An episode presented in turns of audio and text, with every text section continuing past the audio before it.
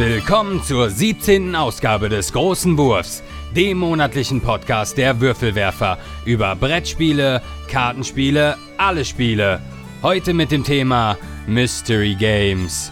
Und hier sind eure Gastgeber Svea, Jutta Wittkavel, Steffen Rühl und Andreas Geiermann.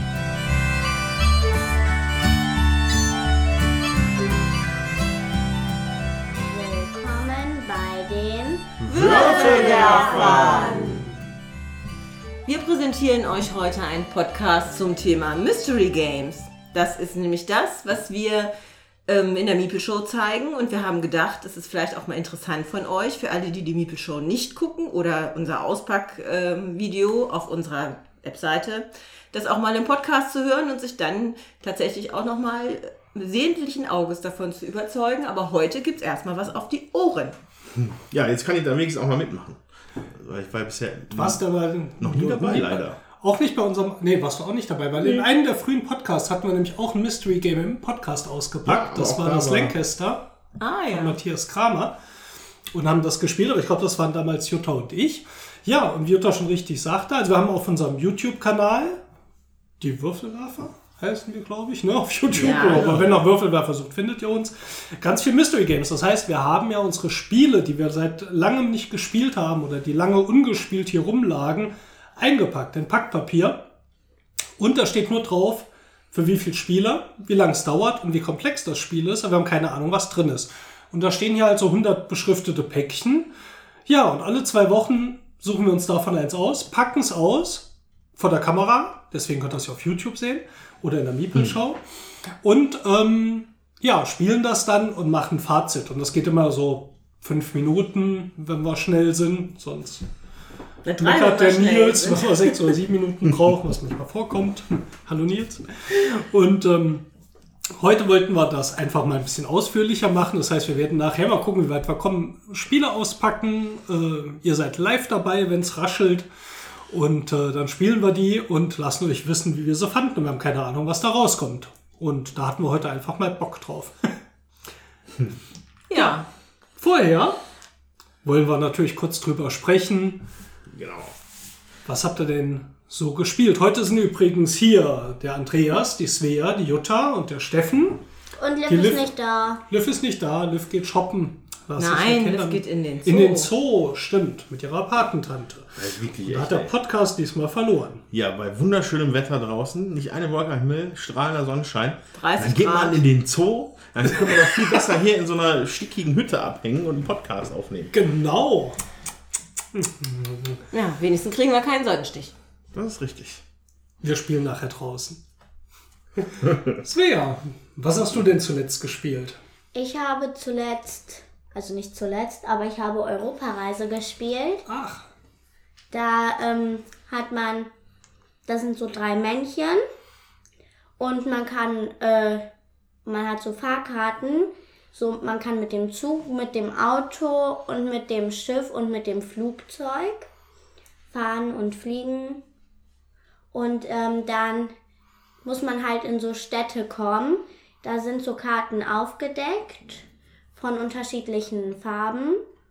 Und ähm, dann muss man halt versuchen, zehn oder Ja. ja, zehn Karten zu bekommen. Man muss von jeder Farbe eine Karte haben. auf den Karten sind Städte drauf. Ja, und man muss zu den Städten. Man kann mit einem von den drei Männchen gehen. Man kann aber immer wieder neu aussuchen, mit welchem Männchen man geht.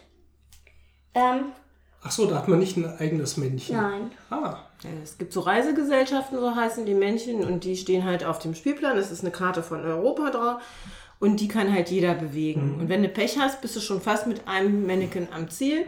Und jemand anders denkt, hoch, das ist ja auch daneben, dann äh, benutze ich die Karte. Also man hat selber auch Auftragskarten, man kriegt drei am Ja, Anfang. man hat drei am Anfang auf der Hand.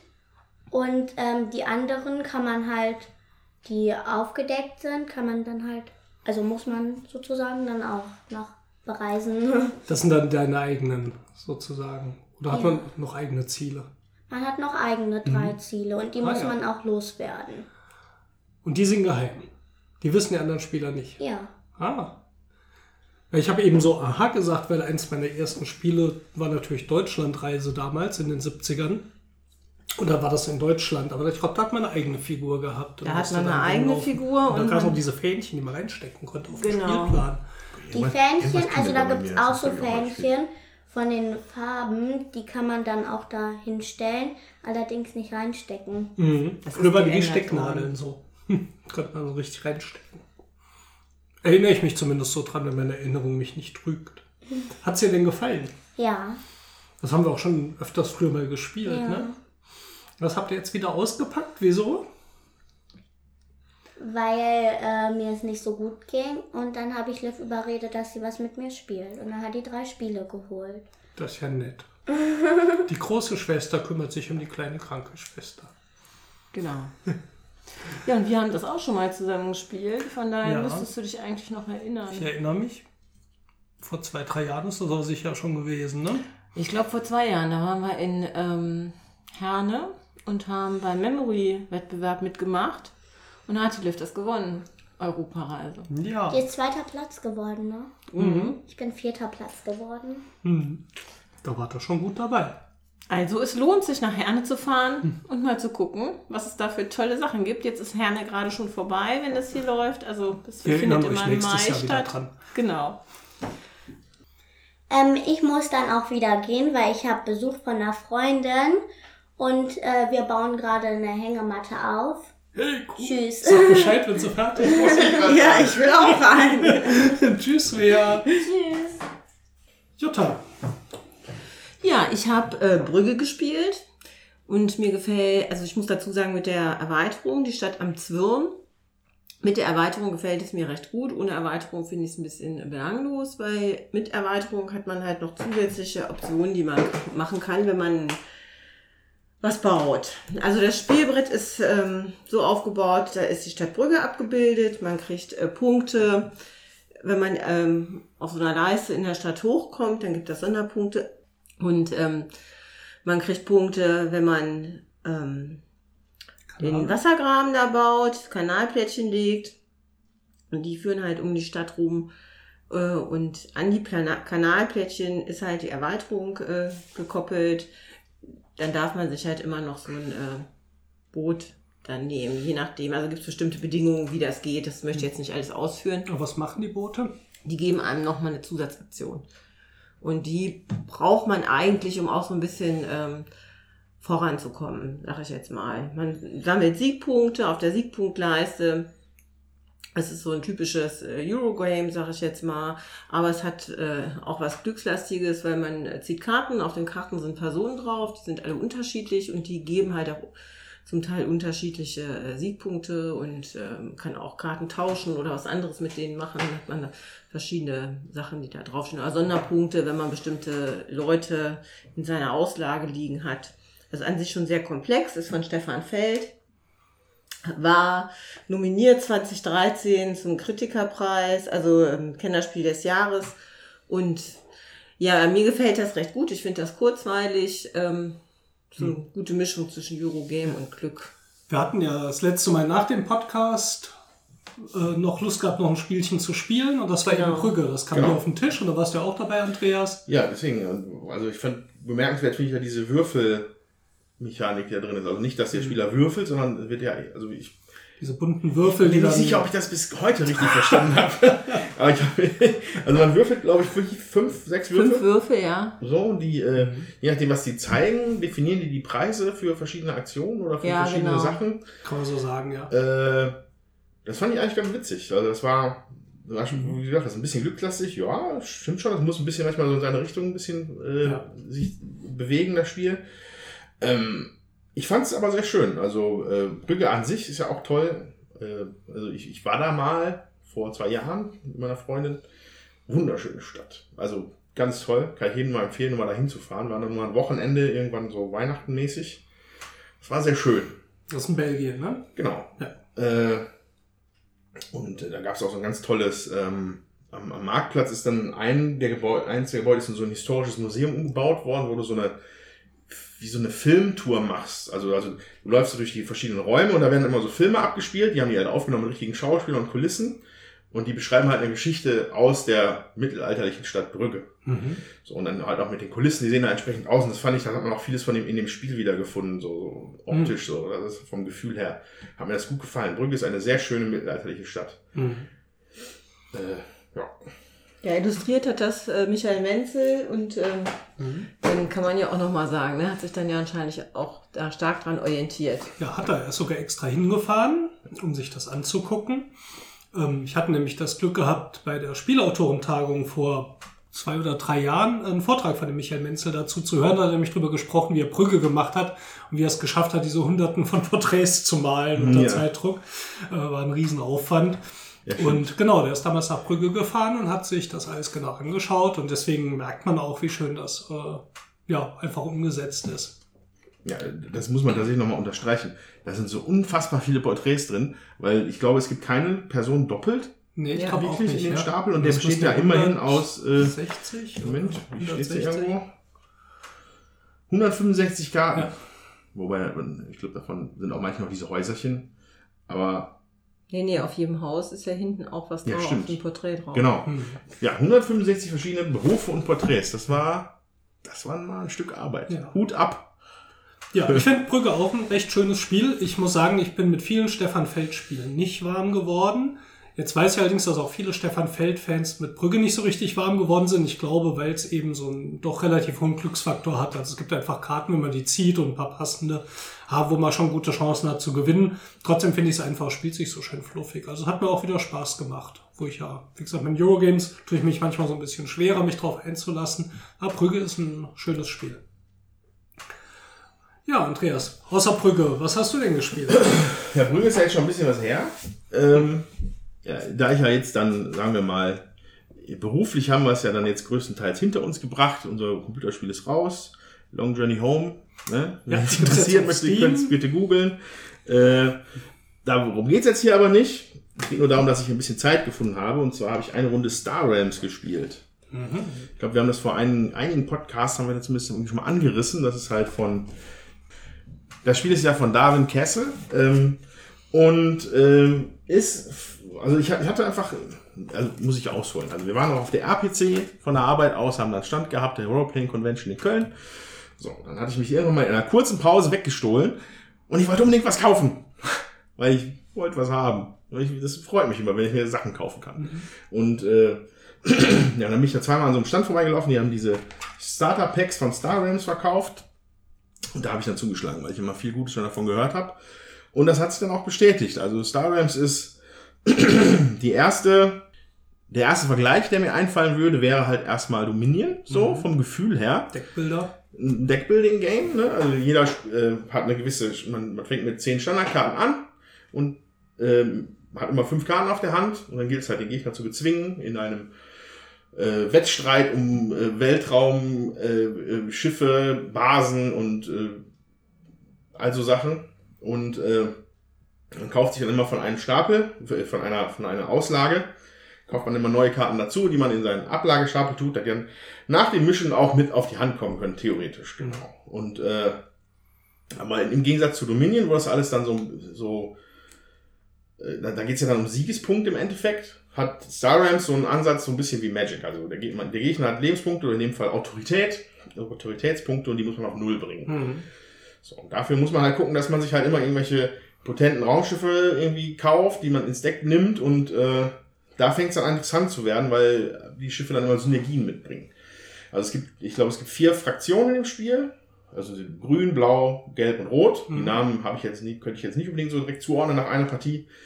Aber die unterscheiden sich halt stark. Ich weiß, die gelbe Fraktion hat da immer, wenn du die spielst, kannst du Karten nachziehen oder der Gegner muss Karten abwerfen. Die blaue hat, glaube ich, bringt dir sehr viele Ressourcen, um neue Karten zu kaufen. Die rote Fraktion bringt dir, äh, da kannst du dann die Qualität deines Decks erhöhen. Das heißt, du kannst Sachen rausnehmen, die du nicht mehr brauchst und so. Das ist ja auch wichtig bei Dominion dann im Endeffekt. Ne? Äh, und so entspinnt sich da doch ein recht äh, spannendes Spielchen und äh, kann ich nur empfehlen. Also ich glaube, ich habe die deutsche Version gekauft. Ich glaube, da gibt es nur das Basisspiel bisher für.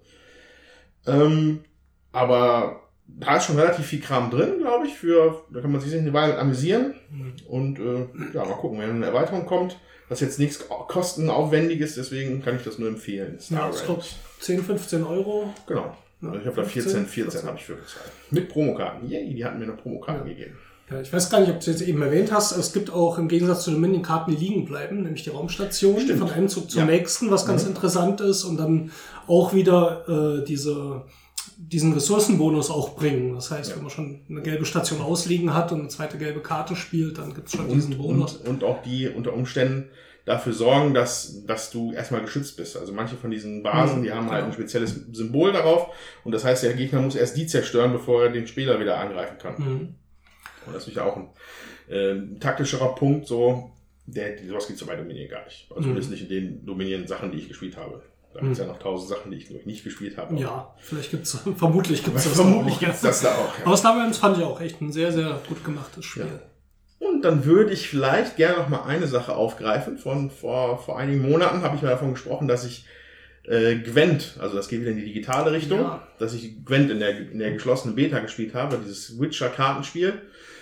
Ähm, da wollte ich kurz erwähnen, dass es jetzt seit einer Woche, wo zum Zeitpunkt, wenn ihr das hört, schon seit einem Monat, hm, naja, äh, in der offenen Beta ist. Das heißt, jetzt kann es jeder spielen. Mhm. Und äh, was ich erstaunlich fand, ist, also, ne, ohne das jetzt alles zu wiederholen, aber die haben halt mal vom Wechsel von der Closed Beta in die offene Beta, haben die mal eine komplette Mechanik genommen und sie komplett auf den Kopf gestellt. Weil die Anführer, die man hat in dem, die man für sein Deck hat, also diese An- Anführercharaktere, die sind jetzt mit auf dem Feld. Das sagt jetzt wahrscheinlich 90% der Leute sagt das jetzt nichts. Den 10% der Leute, die Gwen kennen, werden sagen, oha, das ist aber eine große Änderung. äh, ja, aber da hoffe ich, dass ich da wieder ein bisschen mehr Zeit für finde. Äh, habe ein paar von meinen Freunden damit an, angefixt. Die spielen das jetzt auch. Das ist sehr schön. Und äh, ja, hoffentlich finde ich da ein bisschen mehr Zeit für. Ist momentan, glaube ich, eins der, also wirklich eins der äh, Kartenspiel-Dinge, die ich am liebsten betreiben. Also, wenn Und ich glaube, wir hatten uns das letzte Mal auch schon gefragt. Ich meine, es wäre sogar als richtiges Kartenspiel angekündigt Genau, worden. Das kommt irgendwann auch physisch als Nicht-Computerspiel. Kann sein. Also ich kenne es nur als, als, als eine kleine Promopackung, die es da gab zum Release des Spiels. Mhm. Äh, Ich glaube, die sind jetzt momentan noch mit dem digitalen. Vielleicht erzähle ich auch zum zweiten Mal Quatsch und jetzt glaubt es endlich jeder. und alle fragen jetzt, wann kommt Der Quen? Vorteil ist aber halt, mit der Open Beta kann es jetzt einfach jeder ausprobieren. Einfach nach G-W-E-N-T googeln und dann findet man alles, was Mhm. man braucht. Sehr, sehr, sehr, sehr schönes Kartenspiel. Genau. Ja. Steffen. Ja, was habe ich gespielt? Ähm, nach so ein paar Monaten, wo wir eigentlich ein bisschen weniger gespielt haben, hat es mich jetzt mal wieder voll erwischt. Und bedingt durch den letzten Podcast muss ich erstmal gestehen, mich hat voll die DSA-Sucht wieder erwischt. Vielen Dank, Jens. Ich habe mir die DSA 5 Regeln gekauft und finde die echt cool. Viel besser als die Vierer Regeln. Ähm, ja, Svea spielt einen, äh, äh, einen Hexer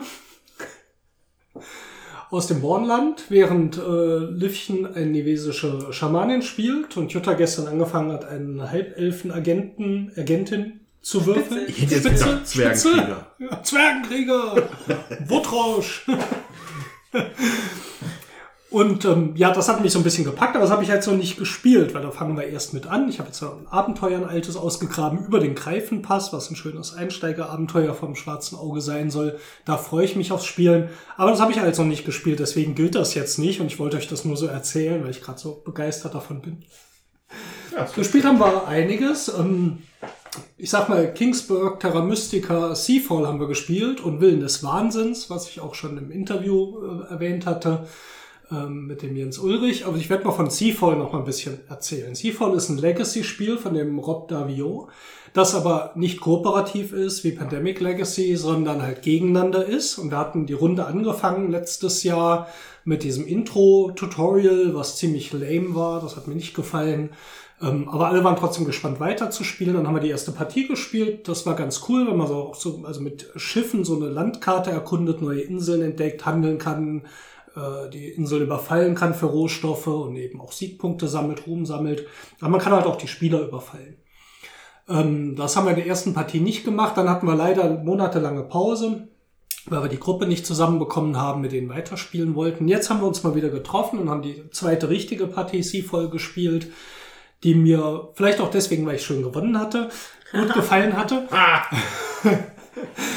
ähm, wobei ich glaube, äh, Jutta, dir hat's auch gefallen. Ähm, Also ich habe nicht so schlecht gespielt wie das Mal davor, muss ich sagen. Ähm, es ist halt auch immer ein bisschen glückslastig. Wo fahre ich hin? Was passiert? Äh, Kriege ich die Rohstoffe, die ich will? Oder ist mir jemand schon zuvorgekommen? Und aber auch äh, Würfelglück, glaube ich, ne? Also wenn man da irgendwie was... Äh, Ja, muss man auch mal Proben machen und würfeln. Genau, und ähm, ja, das fand ich dann auf jeden Fall besser als so die ersten beiden Partien.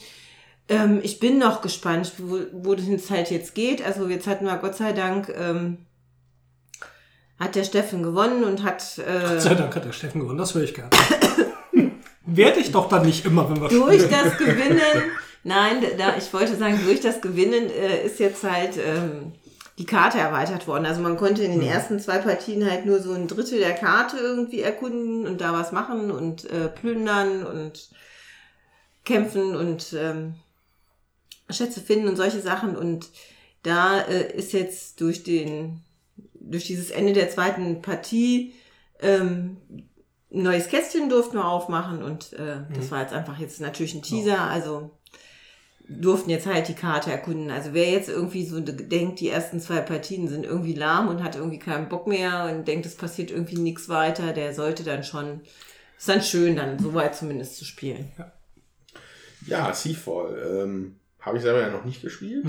Hatte mich da aber sehr mit beschäftigt eine Zeit lang. Ah, weil ja. ich das, also, ne, das, ich hatte das damals in der Betracht gezogen, dass wir unsere für eine, eine monatliche Spielegruppe irgendwie zu kaufen. Äh, aber da, da gab es so ein paar Kritikpunkte, die bei irgendwelchen Online-Reviews aufgetaucht sind. So, oder, also vielleicht, was haltet ihr davon? So, so, da ist wohl ein Logbuch oder sowas dabei? Ja, oder so, so, wo so kleinen so Geschichten, so ein Geschichtchen sind. bisschen, ja. Ähm, also da war ein Kritikpunkt, dass die wohl irgendwie relativ langweilig sind.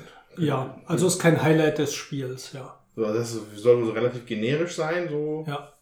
So, und, und irgendwann hat im Review auch gebracht, das ist natürlich auch ein, vielleicht kommt das auch erst im späteren Spielverlauf, aber das ist ja ein Zeitalter des Kolonialismus, ne? Mhm. Oder Ja. Imperialismus so angesiedelt, weiß nicht, weiß man das? Gibt es eine Nee, Jahreszahl? ist eigentlich auch nicht. Also es ist so äh, leicht fantastisch, weil diese unterschiedlichen Reiche jetzt sich in der Realität nicht unbedingt begegnen würden und man die auch selbst benamst. Also es ist jetzt Okay, nicht, aber, aber es gibt schon, ist nicht die Welt. aber das sind nicht aber schon Erde. irgendwelche Weißen, die auf Schiffen irgendwo hinfahren und da jetzt Eingeborene treffen, oder? Weiß nicht, kann passieren. Also da habe ich auch ein paar Kritikpunkte gehört, dass es halt wohl so ein bisschen Echt. Also wenn man dann so ganz irgendwelche Dörfer ausrottet oder so. Also Ja, ausrotten kann man es nicht. Man kann sie überfallen. ja. Ja, ich meine, es ist ein Seefahrerspiel. Fände ich jetzt, also ich hab's zum, vielleicht kommt ja noch was in dem Spielverlauf. Ähm, hatte ich jetzt überhaupt nicht den Eindruck, hat mich auch nichts dran erinnert. Klingt so ein bisschen nach übermäßig Political Correctness. Ähm, Was ist aber ich- möglich, dass man auf diesen Inseln, dass es da Völker gibt, klar, Also das wäre jetzt was, besuchst. wäre jetzt auch etwas nicht, was mich jetzt jetzt. Deswegen würde ich das jetzt nicht spielen. Hm, Ich spiele ja auch, ich würde auch Five Tribes in der ur- ursprünglichen Version spielen. Typ. Man kann das ja trennen. Ja. Ähm, was mich aber dann davon abgehalten hat, ist, dass gesagt worden ist, dass man mit fünf Leuten dauert es einfach ewig. Ja. Mhm. Das ist ein Problem. Wir haben noch nicht mit Fünfen gespielt. Wir waren jetzt Vier. zu viert. Ist grenzwertig. Ich kann mir vorstellen, zu dritt ist besser, aber zu viert ging es auch. Ähm, es dauert schon ein bisschen. Ähm, ich bin auch noch nicht überzeugt, dass es ein tolles Spiel ist. Okay. Ja, ähm, man wartet viel drauf, dass noch was kommt. Wir haben jetzt dieses erste Zusatzpack sozusagen jetzt aufgemacht. Das ist ähnlich wie bei Pandemic Legacy. Ich verrate jetzt nicht, was drin ist, aber es war ziemlich viel drin, das auch erst so nach und nach dann ins Spiel kommt. Und Ja. da warten wir natürlich jetzt auch drauf, wie entwickelt sich das. Und man entwickelt schon mal so die Werte seines Reiches, eine Herrscher wird hochgelevelt und es gibt so dauerhafte Feindschaften. Wenn ich diese Insel überfalle, dann wird für mich dort alles teurer und schwieriger und das bleibt auch teilweise in die Zukunft. Da kommen Aufkleber drauf. Äh, dann Ja. hast du einen Kriegszustand mit denen. Das heißt, ich habe jetzt zum Beispiel auch zwei Partien hintereinander gewonnen, aber ich habe auch das Gefühl, ich habe dadurch einiges verbrannt, was vermutlich in Zukunft es schwieriger macht. Ja. Ich denke, das wird sich so ein bisschen balancen. Und natürlich, dass die anderen Spieler gegen dich spielen. Ähm, wenn du dann vorne liegst, ist natürlich auch immer eine Gefahr, wenn du nicht kooperativ bist. Aber es ist ein ganz anderer Ansatz als zum Beispiel Pandemic Legacy, wo du so eine Geschichte durchspielst. Und ich hatte einen äh, Vortrag gesehen ähm, von der GDC, von der Game Developers Conference. Da gab es dieses Jahr erstmal den Board Game Day oder das zweite Mal. Ich weiß gar nicht, ob es das erste oder das zweite Mal. Brettspieltag. Genau. Und da hat Rob Davio einerseits meinen Vortrag gehalten, äh, zusammen mit Matt Leacock über, wie haben sie Pandemic Legacy gemacht. Sehr interessant, den gibt's auch umsonst, kann man sich auf YouTube angucken. Schöner Vortrag. In einem anderen Interview hat eben der Rob Davio gesagt, entgegen zu dem Pandemic Legacy ist sie voll für ihn eher so ein Spiel, packt das doch mal alle sechs bis acht Wochen aus und spielt mal wieder eine Runde. Ja, aber du musst nicht so dranbleiben wie bei Pandemic Legacy, wo du echt nachher viele neue Regeln und so hast und äh, die Geschichte dann weitergeht und du das irgendwie durchspielen willst. Das ist voll so ein, spielst doch ein bisschen relaxter. Und ich hatte auch die Reviews gelesen, die waren teilweise negativ bis hm, geht so. Es gab auch ein paar positive, die drauf eingingen, wie man es vielleicht gerne spielen sollte, damit es einem Spaß macht. Und das hatte ich halt auch so ein bisschen probiert. Lass mal so ab und zu mal spielen und mal gucken, wo sich's hinträgt.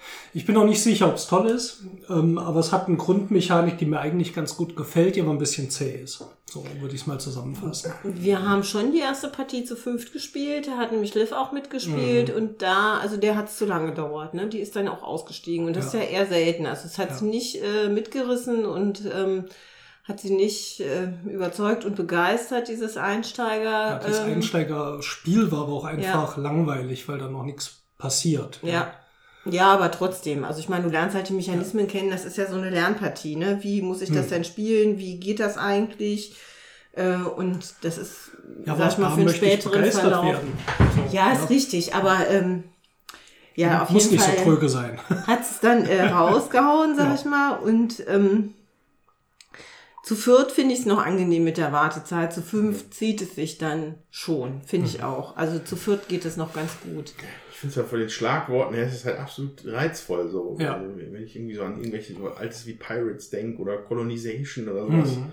die Computerspiele, so ja. das als Brettspiel im Legacy-Format wäre genau mein Ding. So. Mhm. Ich weiß ja halt noch nicht, ob ich das in dem Spiel so finde. Ja, also Beziehungsweise also, das in einem, in einem spaßigen in einer spaßigen Art vorfinde. Mhm. Was natürlich wesentlich flotter und spannender ist, habe ich mal zwei Partien gespielt, ist das Risiko Risk Legacy. Ähm, was überraschend cool ist, also auch für Leute, die jetzt Risiko nicht unbedingt spielen wollen. Äh, wir hatten das Risiko. damals hier bei Christoph Konrad gespielt für einen Spielbox-Test. Und die Spielbox hatte mir auch damals 10 von 10 Punkten gegeben, was für ein Risikospiel vermutlich noch nicht so oft vorgekommen ist. Und das fand ich echt spannend. Das würde ich auch gerne noch mal spielen. Das ist noch so unausgepackt hier, weil ich damals so in zwei Partien in der Mitte eingestiegen bin. Aber das war einfach flott, das war spannend, das hatte alles, was Risiko sonst störend macht, nicht mehr. Ja. Ähm, ist vielleicht als Legacy-Spiel dann äh, die spannendere Wahl, wenn man sowas noch spielen will. Und ja, ich halte euch mal auf dem Laufen. Ich denke, wir werden hoffentlich dieses Jahr noch ein paar Partien Seafall spielen. Vielleicht sprechen wir Jahresende noch mal drüber.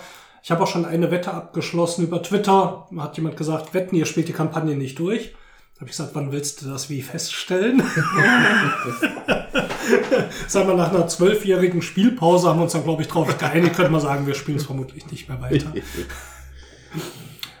ja, das habe ich gespielt. Und was spielen wir heute? Da, wenn wir das mal wüssten.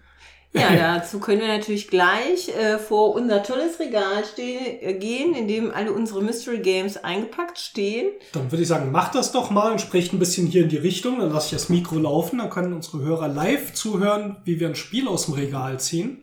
Oder vorher ein paar Sachen durchlesen, was da drauf steht und eins auswählen. Alles klar. Okay, ja, Andreas, aufstehen. Ruhig.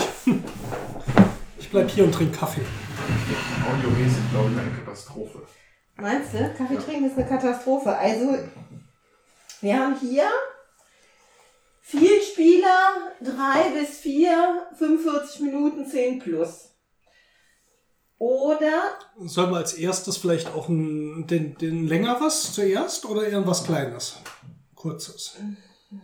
Ich glaube, ich würde erst was Längeres, das die Konzentration mhm. hält und dann vielleicht hinterher noch was Kurzes mhm. oder vielleicht mehrere kurze, weil wenn 45 Minuten draufsteht, dann ist das in der Erstpartie ja doch meistens eher länger, mhm. weil die Regel muss gelesen werden und so. Und wenn man dann noch was Zweites auspacken will und hat dann schon irgendwie 180 Minuten auf der Packung stehen, dann... Ja, aber ja, wir müssen unseren Zuhörern doch was bieten. Also ja, mach, mach mal ein paar Alternativen, Andreas. Ja, ein, wie, wie Jutta gerade gesagt hat, ein erstmal was Knackiges, Langes oder Längeres, Komplexeres. Dann kann man ja gucken, was da noch kommt. So. Also wir haben das Regal so aufgeteilt. Oben sind die großen Boxen. Erstmal so zwei Regale, sage ich mal, mit diesen üblichen quadratischen Boxen. Dann ist ein äh, Regal, ich sag mal jeweils so einen Meter lang, mit relativ großen überdimensionierten Boxen. Und dann haben wir noch so drei Stapel, nee, zwei Stapel mit kleinen. Also sind sicher mal zwei, vier, sechs, acht, zehn, 25, 30 Spiele da eingepackt. Und äh, ja, da stehen die beiden jetzt davor. Und der Andreas ist am Zug und der schaut und ein Angriff auf die obere Packung. Er geht näher. Er, er, er rückt seine Brille gerade und er schleicht sich an an die Packung mit. Oh mein Gott! Entscheidungsparalyse. Ja, es Ja, ich glaube, die Chance ist da. vorbei. Die Chance ist vergeben. Gegenangriff, Jutta. Also ich habe da ja, ich sehe im Auge viel Spieler, bis komplex, zwei bis vier Leute, 120 Minuten. Also ich finde, das wäre jetzt so ein Spiel, wo ich sagen würde, okay, ähm, wenn man den Andreas auch als Vielspieler bezeichnen kann, würde ich das rausnehmen.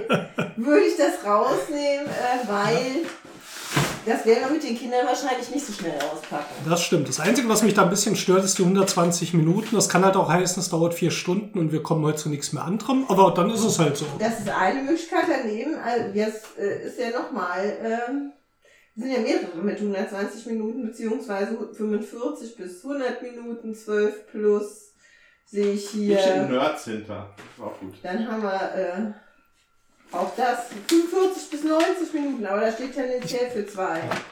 Ah, der Andreas hat sich jetzt ans Mikro geschlichen und die Packung mal hier. Da ist Wie auch sieht viel drin. schwer? Schwer? Nee, aber da ist doch trotzdem viel drin. Ja.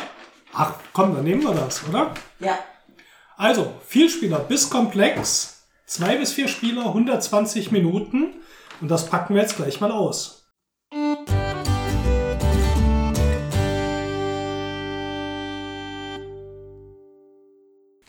Willkommen bei den Würfelwerfern und unserem neuen Mystery Game. Heute mit Andreas. Wir haben nämlich heute eine besondere Situation. Wir sind nämlich dabei, den Podcast aufzunehmen, eine Mystery Game Folge zu machen, um ihre Mystery Games zu spielen. Ja, deswegen sind wir heute in dieser Besetzung hier und packen aus. Wir haben uns entschieden für Vielspieler. Na, komm, Andreas, liest du mal. Vielspieler bis komplex. Ein Hauch von komplex. Zwei bis vier Spieler, 120 Minuten. Genau, und dann packen wir das mal aus und dann, wenn du hier auspacken darfst. Ist ja wie Weihnachten. Ist das ein, muss, man, ist, muss man jetzt ordentlich auspacken? Nein, Oder ich man auspacken darf. Du kannst langsam auspacken, weil es wird nachher beschleunigt im Video. Da kommt nämlich Musik drunter. Du kennst doch unsere Videos hoffentlich. Ja, natürlich. Jetzt richtig schnell auspacken. Ich freue mich. Äh, wir spielen Goa Goa, von Rüdiger Dorn. Lookout Games. Sagt mir gar nichts, aber sieht aus wie ein Spiel für Jutta. Ja, ich freue mich auf jeden Fall. Ich habe das nämlich auch eingekauft. Haha. Ähm, und zwar, als die Neuauflage rauskam. Lange war es ausverkauft und ich habe viel von gehört und habe mich super gefreut, als es neu aufgelegt wurde. Danke, Lookout. ähm, ja, sehr schön, sehr schön. Ja, dann schauen wir mal rein und nachher sagen wir euch, wie es uns gefallen hat. Bis gleich. Bis gleich.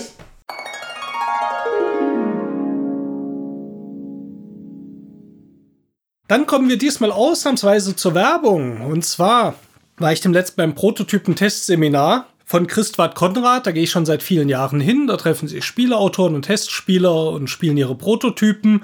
Und es findet vom 13. bis 15. Oktober 2017 ein Grundlagenseminar für Spieleautoren statt. Das heißt, jeder von euch, der vielleicht auch mal Lust hätte, selbst zu probieren, ein Brettspiel zu entwickeln, kann sich durch den Besuch dieses Seminars viele Sackgassen und Stolperstricke und so weiter sparen. Ist auch meistens ein Verlag mit äh, vor Ort oder ein Verlagsvertreter. Und ihr bekommt wirklich eine sehr äh, grundlegende Übersicht über, wie gehe ich eigentlich sowas an, ein Brettspiel zu entwickeln, wie teste ich richtig. Und das ist äh, sehr schön. 13. bis 15. Oktober 2017 in der Jugendherberge in Bad Homburg findet das statt. Ist sehr zu empfehlen. Wenn euch das interessiert, geht doch einfach mal im Internet auf die Seite christwart.npage.de. Christwart mit T hinten, .npage, npage.de. www.christwart.de oder googelt einfach nach Christwart Konrad. Ihr werdet es finden, er ist selbst erfolgreicher Spieleautor, er ist Redakteur der Spielbox und er hat auch einen tollen Handel mit alten, gebrauchten und neuen Spielen. Gut, und jetzt machen wir weiter mit unserem Podcast, würde ich sagen.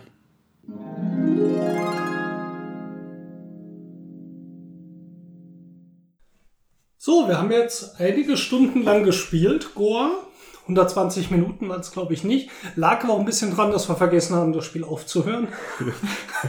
Lag auch daran, dass wir viel in der Regel blättern mussten. Also wir haben die Regel komplett gelesen, aber wir haben halt doch immer noch mal viel schauen müssen, äh, was jetzt genau welches, welche Karte oder welches Plättchen bedeutet. Ich denke, wenn man das öfter spielt, ist das vielleicht nicht mehr so unbedingt nötig. Mhm. Und zudem nicht aufhören. Also das Spiel geht eigentlich über zweimal vier Runden. Zwischendurch werden neue Kärtchen ausgelegt. Und irgendwann haben wir festgestellt, wir sind schon in der fünften Runde. Die haben wir dann halt auch noch zu Ende Und ich gespielt. hatte schon eine sechste noch eingeplant. ja, wir wollten auch noch die sechste haben eigentlich, aber irgendwie ist da, keine Ahnung, wir und Zeitreisen. Läuft halt nicht, ne?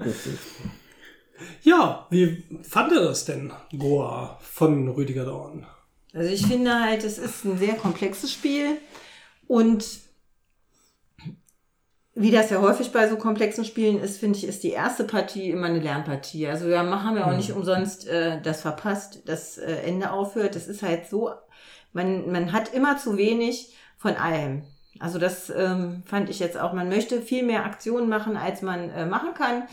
Und ähm, es reicht eigentlich gar nicht, um alles hochzuleveln. So. Und ähm, es, ich habe das nicht geblickt, wann es diese Aktionskarten gibt, also eine, dass man eine zusätzliche Aktion machen kann. Das haben der Steffen und der Andreas natürlich viel eher geblickt. Also wenn man seine Kolonien ausbaut, also die, beziehungsweise das hochlevelt, da kriegt man zumindest Beim jedes. Mal, wenn man dann ausbaut, wenn man es Kolonialisiert, nicht Ja. beim Hochleveln, beim Kolonialisieren. also man muss es hochleveln, und, um dann beim Kolonialisieren noch eine Zusatzaktionskarte zu kriegen. Mhm.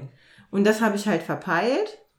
Und deswegen äh, habe ich viel zu wenig Zusatzaktionen gehabt und habe Mhm. äh, natürlich dann nachher auch verloren. Das habe ich überhaupt nicht verstanden am Anfang. Also in jeder von den acht Spielrunden hat man normalerweise drei feste Aktionen, die hat jeder, aber wenn man diese Zusatzaktionen bekommt, auch mehrere, dann kann man eben noch mehr Aktionen in diesen Runden machen und das macht natürlich den Unterschied. Ne? Ja, das macht viel Unterschied. Und der Startspieler hat halt auch immer noch eine äh, Zusatzaktion.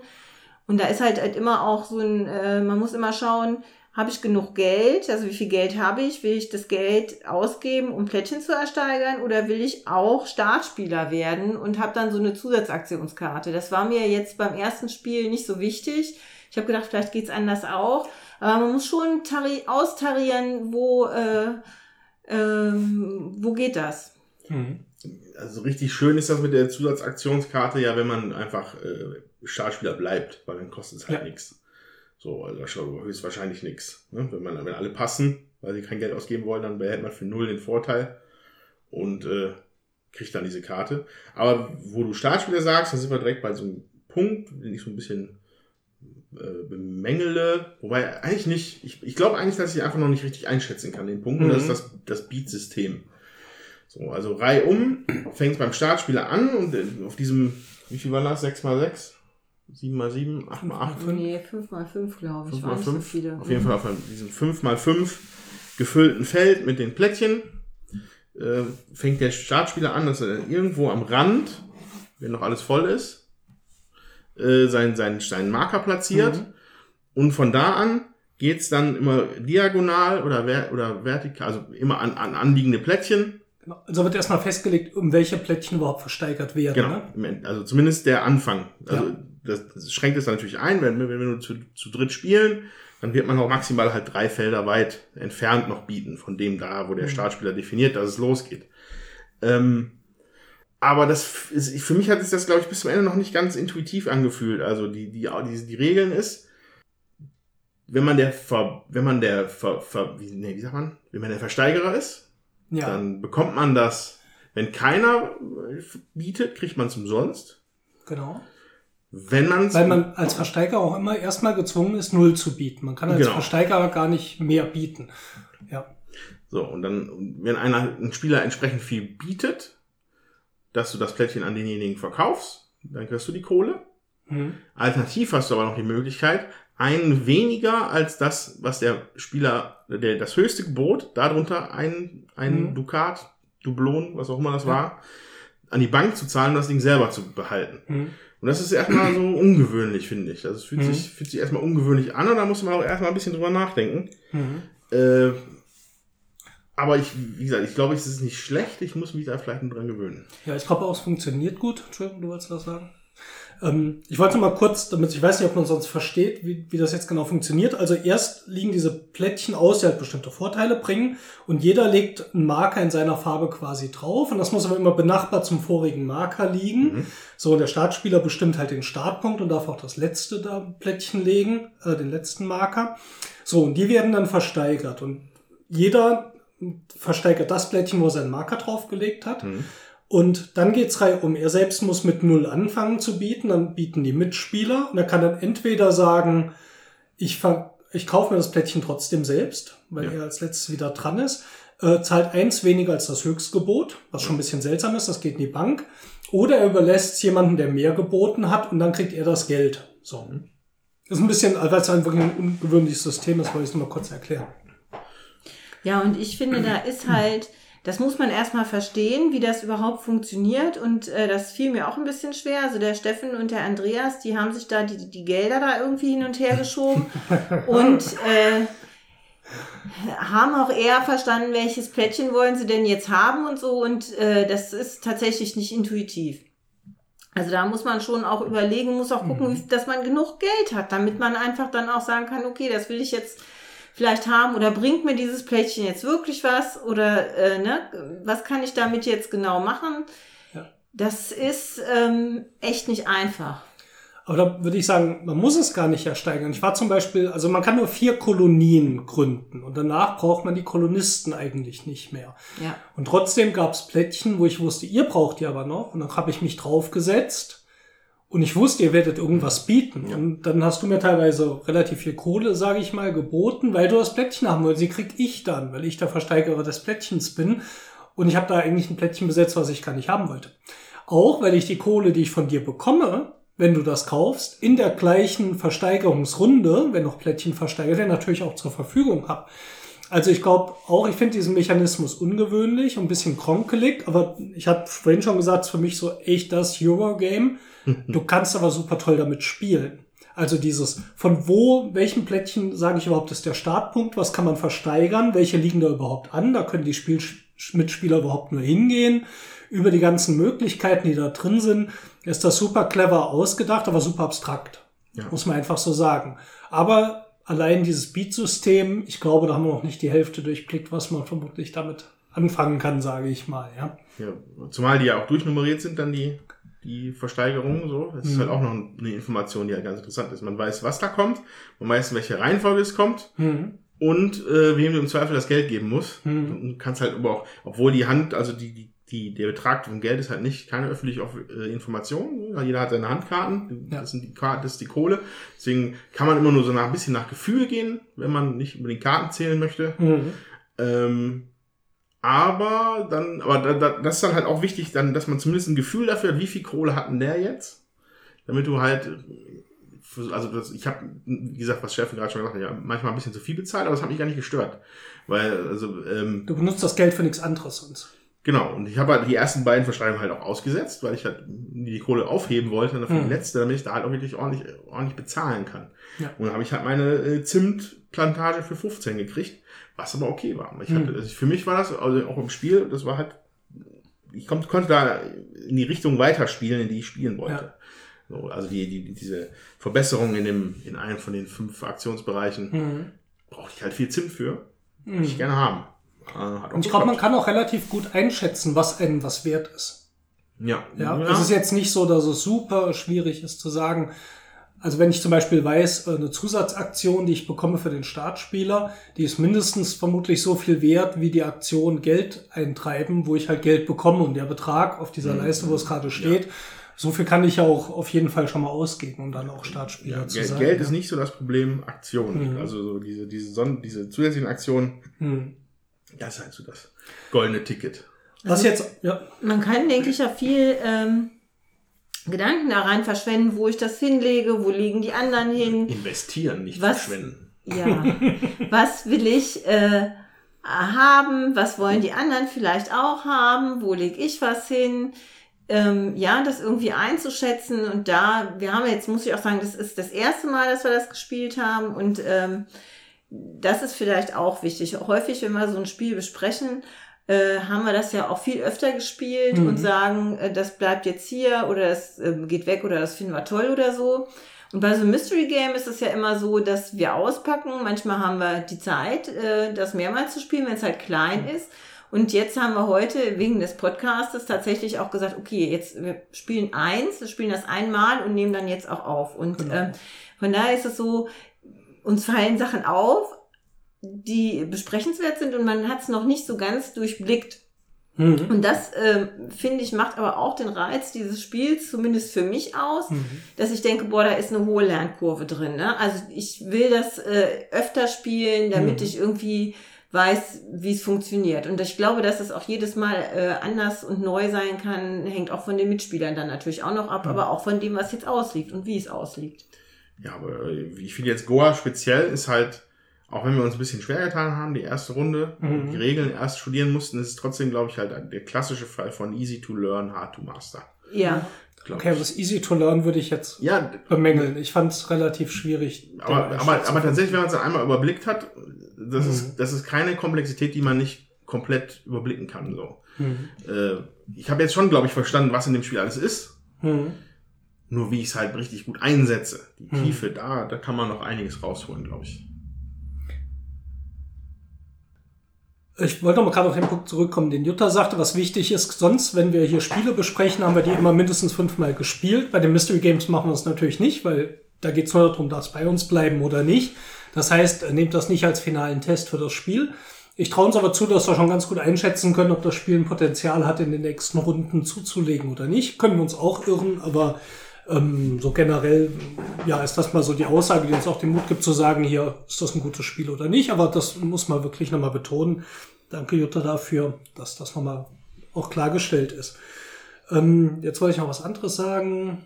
Die Regel finde ich nicht besonders gut geschrieben. Das muss man schon sagen. Also die fand ich, dafür, dass es auch eine Neuauflage ist, fand ich schwer reinzukommen. Also erstmal muss man dieses, weil das so ungewöhnlich ist, dieses Bieten ist ungewöhnlich und so. Jetzt gibt's noch diese Aktionen, die man macht. Das ist zum Beispiel ähm, seine Plantagen mit äh, Rohstoffen zu bestücken quasi. Das nennt sich Ernte.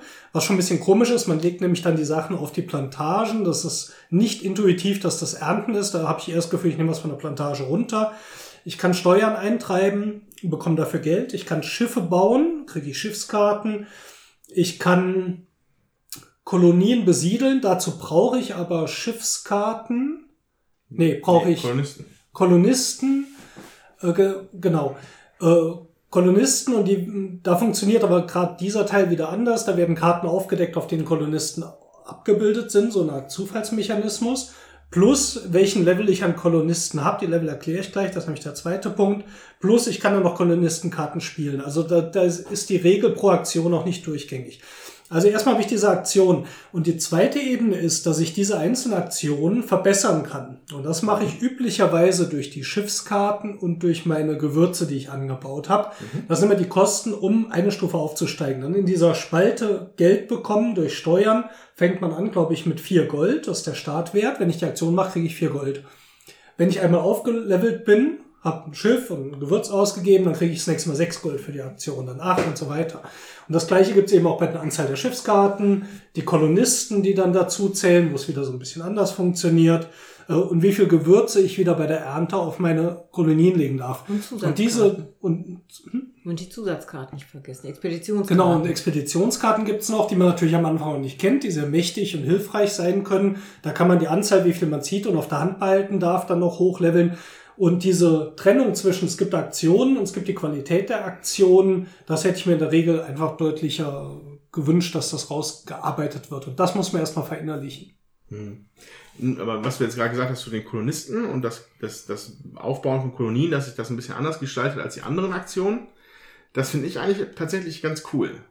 Weil, also, ne, Hm. dass halt zu den Karten, die du dir halt erspielt hast, über die Zeit, um die Kolonie zu gründen, Hm. dass da noch zwei zufällige Karten zukommen, das ermöglicht halt an der Stelle so ein bisschen halt auch auf Glück zu spielen. Ja. Weil du hast ja, es gibt nur diese vier Kolonien. wenig es Glück gibt, es sonst, gibt diese, ja. es gibt diese vier Kolonien. Hm. Und wenn du sie gründest, sind die viel wert. Also, ne, da sind halt, du kannst dir halt bestimmte Kombinationen aus Gewürzen aussuchen oder halt beliebige, die auch sofort draufkommen. Ja. Das heißt, das ist ein hoch erstrebenswertes Ziel. Und da finde ich es eigentlich ganz, ganz, ganz spannend, dass man da auch, dass man da hinzocken kann. Ich, ich hatte, ich selber gemerkt, ich habe manchmal überlegt, okay, kann es jetzt schon riskieren oder nicht? Ne? Also wenn, wenn, wenn, wenn es da nicht genug Kolonisten gibt, Hm. ist auch kein Beinbruch, ist die Aktion weg und du kriegst einen Kolonisten geschenkt, glaube ich. Ja. Aber es ist dann Aktion trotzdem eine Aktion, die weg ist. So. Ähm, wobei tatsächlich sich das aufhebt, ja, wenn man das verbessert hat, dann kriegt man eine freie Aktion dazu. Nicht nur, wenn die erfolgreich ist. Nein, Nur man wenn kriegt. Du Äh, Kolonien baust, kriegst du eine Aktion dazu. Wenn, die, wenn, das, wenn das nicht erfolgreich ist, dann gibt es keine. nein. Nee. Okay, gut. Dann hebt's, dann hebt's. Hab ich, haben wir jetzt zumindest mal so gespielt. Also ich würde nicht die Hand für ins Feuer legen, dass wir nicht irgendwo noch Regelfehler vielleicht drin hatten. Wir aber wir haben, wir haben aber auch, glaube ich, keine, haben wir, wir haben aber auch keine Kolonie gescheitert. Ich glaube, alle bei uns haben immer separat Ja. geklappt, deswegen kam die Frage, Genau. glaube ich, gar nicht auf. Ja, wobei, also da muss ich ehrlich sagen, ich habe das ja nicht äh, hochgelevelt. Und wenn ich das nur ein Level hochgelevelt hätte, hätte ich bei jeder Kolonie, die ich gegründet habe, eine Akt- Zusatzaktionskarte gekriegt. Und das darf man echt nicht außer Acht Ja. lassen.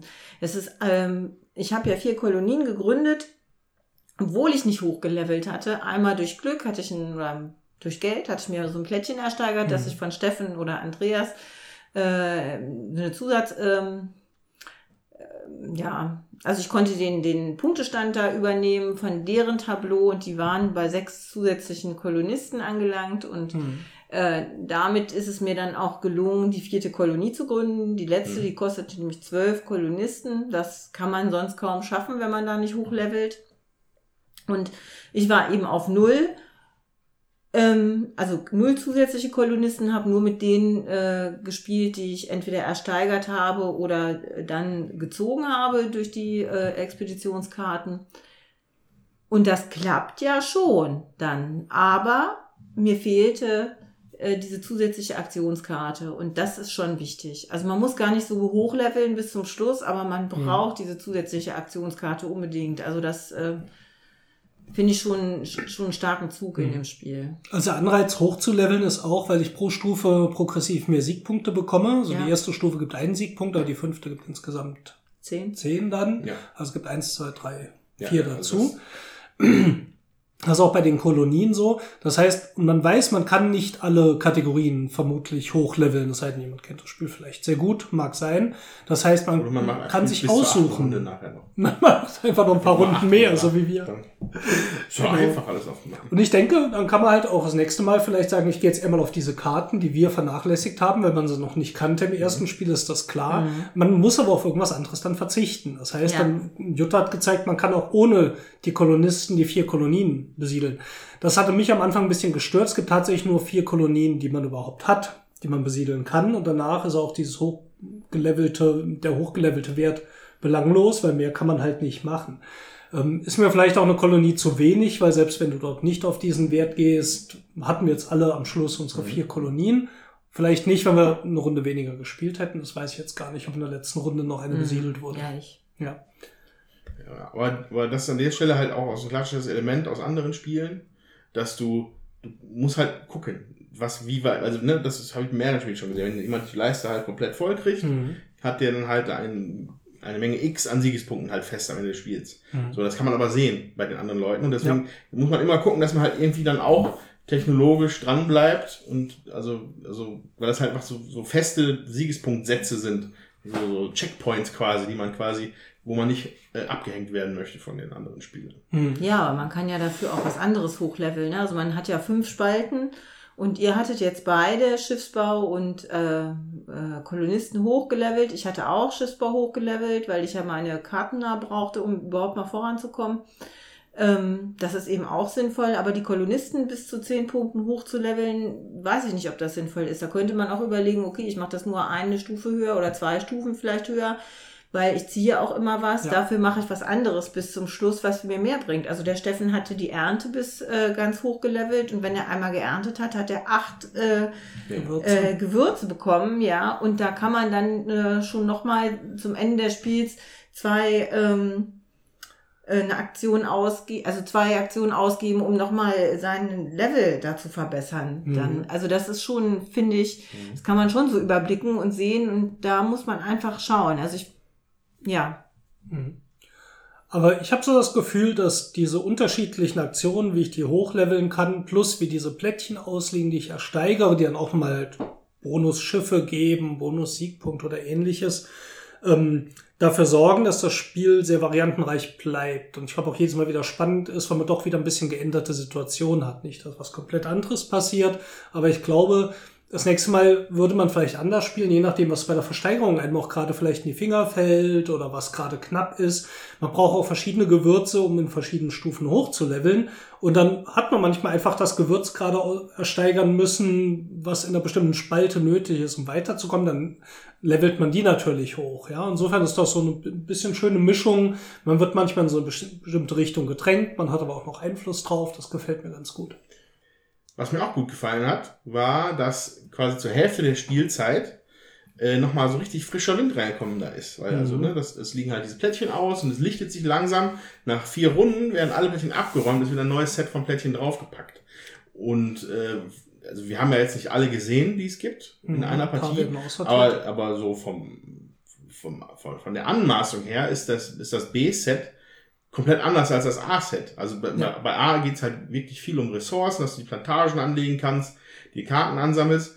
Und in dem zweiten Bereich, in dem, in dem zweiten Set kommen auf einmal äh, sehr wilde Mechaniken ins Spiel, die halt auch dann das Prinzip auf den Kopf stellen. Zum Beispiel mal Ja. dieses Tauschplättchen, was ich hatte. Stimmt. Das heißt, ich habe mir dann für viel Geld ein, das sogenannte Tauschplättchen gekauft, wodurch ich mir dann aber ein beliebiges vom Feld nehmen durfte. Mhm. So. Und äh, ich glaube, da, also das hat, das hat mir sehr gut gefallen, dass da halt dann, das hat wie als ob er nochmal so ein anderes, nochmal einen Gang hochgeschaltet hätte, das Spiel. Mhm. Auch bei dem Spionageplättchen, das Jutta hatte, wo sie beim das das Ja, war du beim Spionage, das war Kolonialisieren. das, wo du beim Kolonialisieren einen Wert von den anderen dir nehmen kannst, ob Schiffe sind oder eben Kolonisten auch und dann einfach kolonialisieren kannst, was Jutta eben erzählt hat. Ähm, Das konnte man auch mit Gold machen, glaube ich, und dann Ja. den Wert von dem Level von einem anderen Spieler in Gold nehmen. Und dass man auch, und, und halt äh, äh, Flatrate-Siegespunkte sich einstreichen konnte dann. Das ist halt auch, da musst du halt dann auch gut bezahlte Plättchen natürlich, Hm. ähm, aber dann du einfach halt äh, Cash auf die Hand, ein paar Siegespunkte. Was am Anfang auch nicht dabei ist im Hm. ersten Set. ja. Das hat, das hat mir gut gefallen, muss ich wirklich sagen. Ja, da merkt man auch, ich finde, im ersten Set geht's, wie du sagst, ums Aufbauen und im zweiten Set geht's ums äh, Gewinnen. Ne? Ja. Also, um das jetzt mal so platt zu sagen, ne? zu gucken, dass, dass du dein Zeug hochgelevelt kriegst und äh, vielleicht, wenn du im Hintertreffen bist, vielleicht doch noch irgendwas reißen kannst. So, ne? Hm. Ja. Und da kann man auch, muss man auch sehr gut überlegen. Vielleicht wäre es besser gewesen, die vierte Kolonie nicht zu gründen und dafür Schiffe zu nehmen und einfach noch andere Sachen hochzuleveln. Ne? Also Genau. das, ähm, Was relativ einfach dann zu berechnen ist, weil man weiß, die vierte Kategorie oder vierte Kolonie gibt vier Punkte. ja, Ähm, ja, und irgendwo, wenn ich auf die vierte Stufe gehe, gibt's eben auch vier Punkte. Oder auf die fünfte zusätzliche dann, ja, Karte, den ne? Also Aufstieg. das sind Feinheiten, finde ich, die entwickeln sich einfach erst, auch wenn man es mehrmals gespielt Mhm. hat. Also das fällt uns jetzt auf beim ersten Mal, aber klar, wir haben es nicht ausprobiert. Wie viel macht es dann nachher aus, ne? Und das sind so Sachen, das reizt mich halt ähm, an so einem Spiel, wo ich wirklich denke, ja, da ist so viel drin, was ich jetzt beim ersten Mal noch nicht gesehen habe, äh, wo ich wirklich sagen kann, ja, ich glaube, das ist halt eine Vermutung, aber es wird mir vielleicht beim zweiten, dritten und vierten Mal nicht langweilig und ich will es trotzdem noch weiterspielen, wo wir Mhm. gegen ja auch andere Spiele haben, wo wir dann gedacht haben, boah, cooler Mechanismus, du spielst es ein zweites und drittes, vielleicht auch ein viertes Mal und denkst so, ja, aber jetzt ist eigentlich nach dem vierten Mal spielen klar, wenn das und das passiert, kannst du ja schon ausrechnen, der und der gewinnt. Und das ähm, finde ich jetzt hier, klar, war beim Steffen deutlich zu sehen jetzt, aber muss nicht immer so sein. Es war ja auch noch ein, eine Sache drin, Siegpunkte zu bekommen, die hat ich zumindest komplett vergessen. Und das war, wenn man diese Sonderkarten auf der Hand hat, äh, diese Expeditionskarten, da sind noch Tiere drauf abgebildet. Und da kann man noch Sets sammeln. Und je mehr man davon hat, kriegt man eben Siegpunkte für. Damit man aber überhaupt mehrere von diesen Karten auf der Hand behalten darf, muss man auch wieder in der Kategorie hochleveln, weil man auf Stufe 1 wenn man Karten, äh, diese Expeditionskarten zieht, eine zieht und eine nur behalten darf. Mehr darf man nicht auf der Hand haben. Dann darf man, glaube ich, zwei ziehen, eine behalten. Dann darf man auch irgendwann Nee, nee, zwei, äh, ein, Und- eine ziehen, zwei behalten. Genau. Also Ach so, du darfst zwei meistens mehr haben. behalten, als du ziehst auf einen, auf einen Ja. Schlag. Und das geht, glaube ich, bis fünf oder so. Genau, fünf behalten und drei ziehen war das Maximum. Ja, das heißt, da könnte man natürlich auch gucken, sammle ich die ganzen Dinge ein und wie viele Punkte Mhm. mache ich dadurch? Was ist Maximum? Auch vier Punkte wieder für ein Set oder ich weiß gar nicht. gar nicht. Ja. Auf Also jeden Fall, da das, schon- auf jeden Fall, das, das, also das ist äh, kumulativ. Also das geht halt.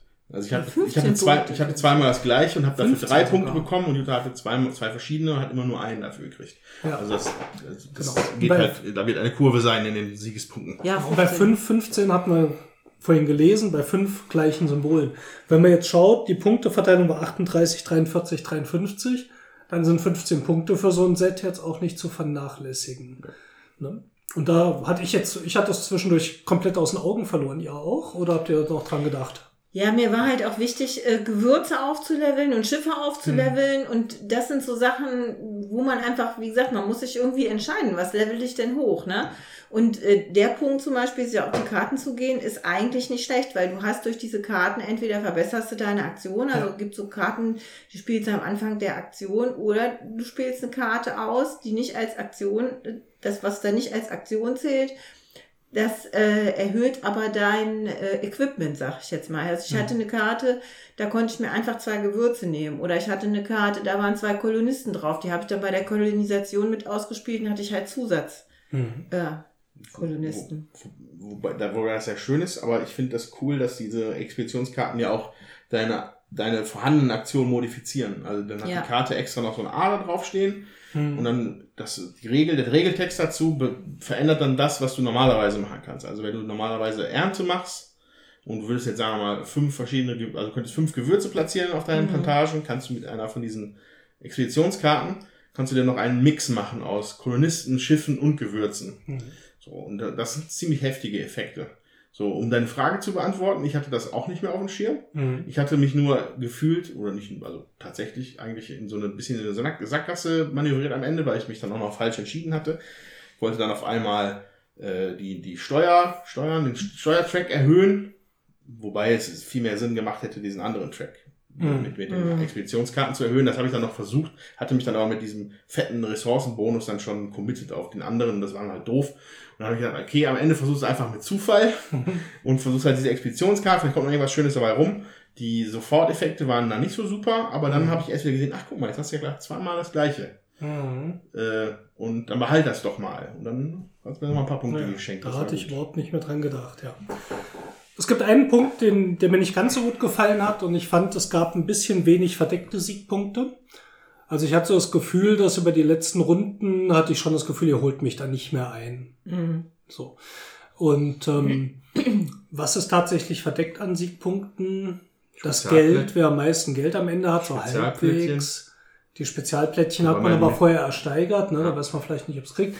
Also ich finde eigentlich, ähm, es ist immer schön, wenn man, sage ich mal, vielleicht noch so zumindest mal ein Viertel der Siegpunkte vielleicht noch über irgendwas kriegt, was man nicht so einschätzen Ja, aber kann. die Expeditionskarten, ne? das wären dann die halt die Sets auch da. Die Sets, ja. Da ist jetzt keiner von uns draufgegangen. Ne? Mhm, stimmt. Ähm, aber das könnte man ja auch machen, ne? Und Ja. ich, also ich persönlich finde die Karten gar nicht so schlecht, weil einmal diese Möglichkeit und du kannst natürlich auch sammeln, was gebe ich denn Mhm. ab, ne? Äh, Oder was, ich habe jetzt viel ausgegeben einfach, weil ich durfte auch nur zwei Karten behalten immer. Mhm. Ich habe trotzdem viel ausgegeben, da habe ich halt noch zusätzlich einen Bonus gehabt, ja.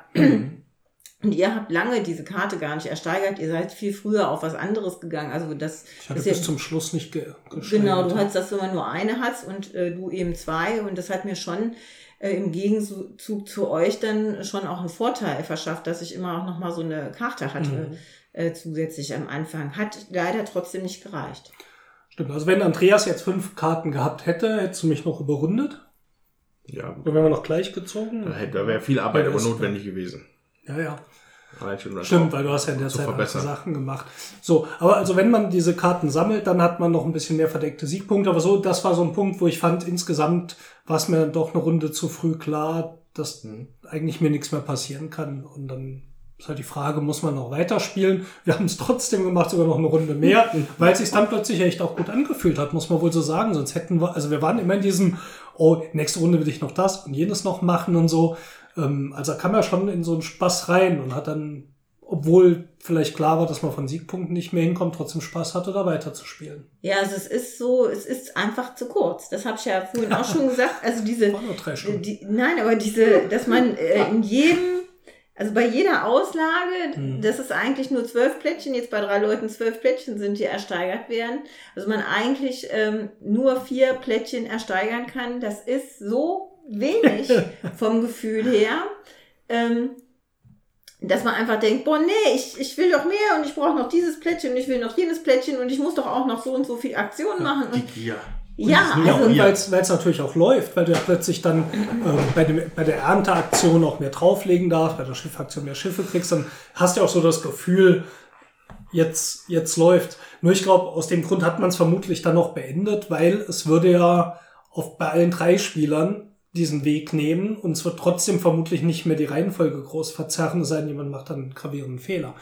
Ähm, insofern Ja. ist, glaube ich, schon gut, dass es dann zu Ende ist, weil ich glaube, es würde jetzt am, am Spielziel, am Spielsieg äh, nichts mehr ändern.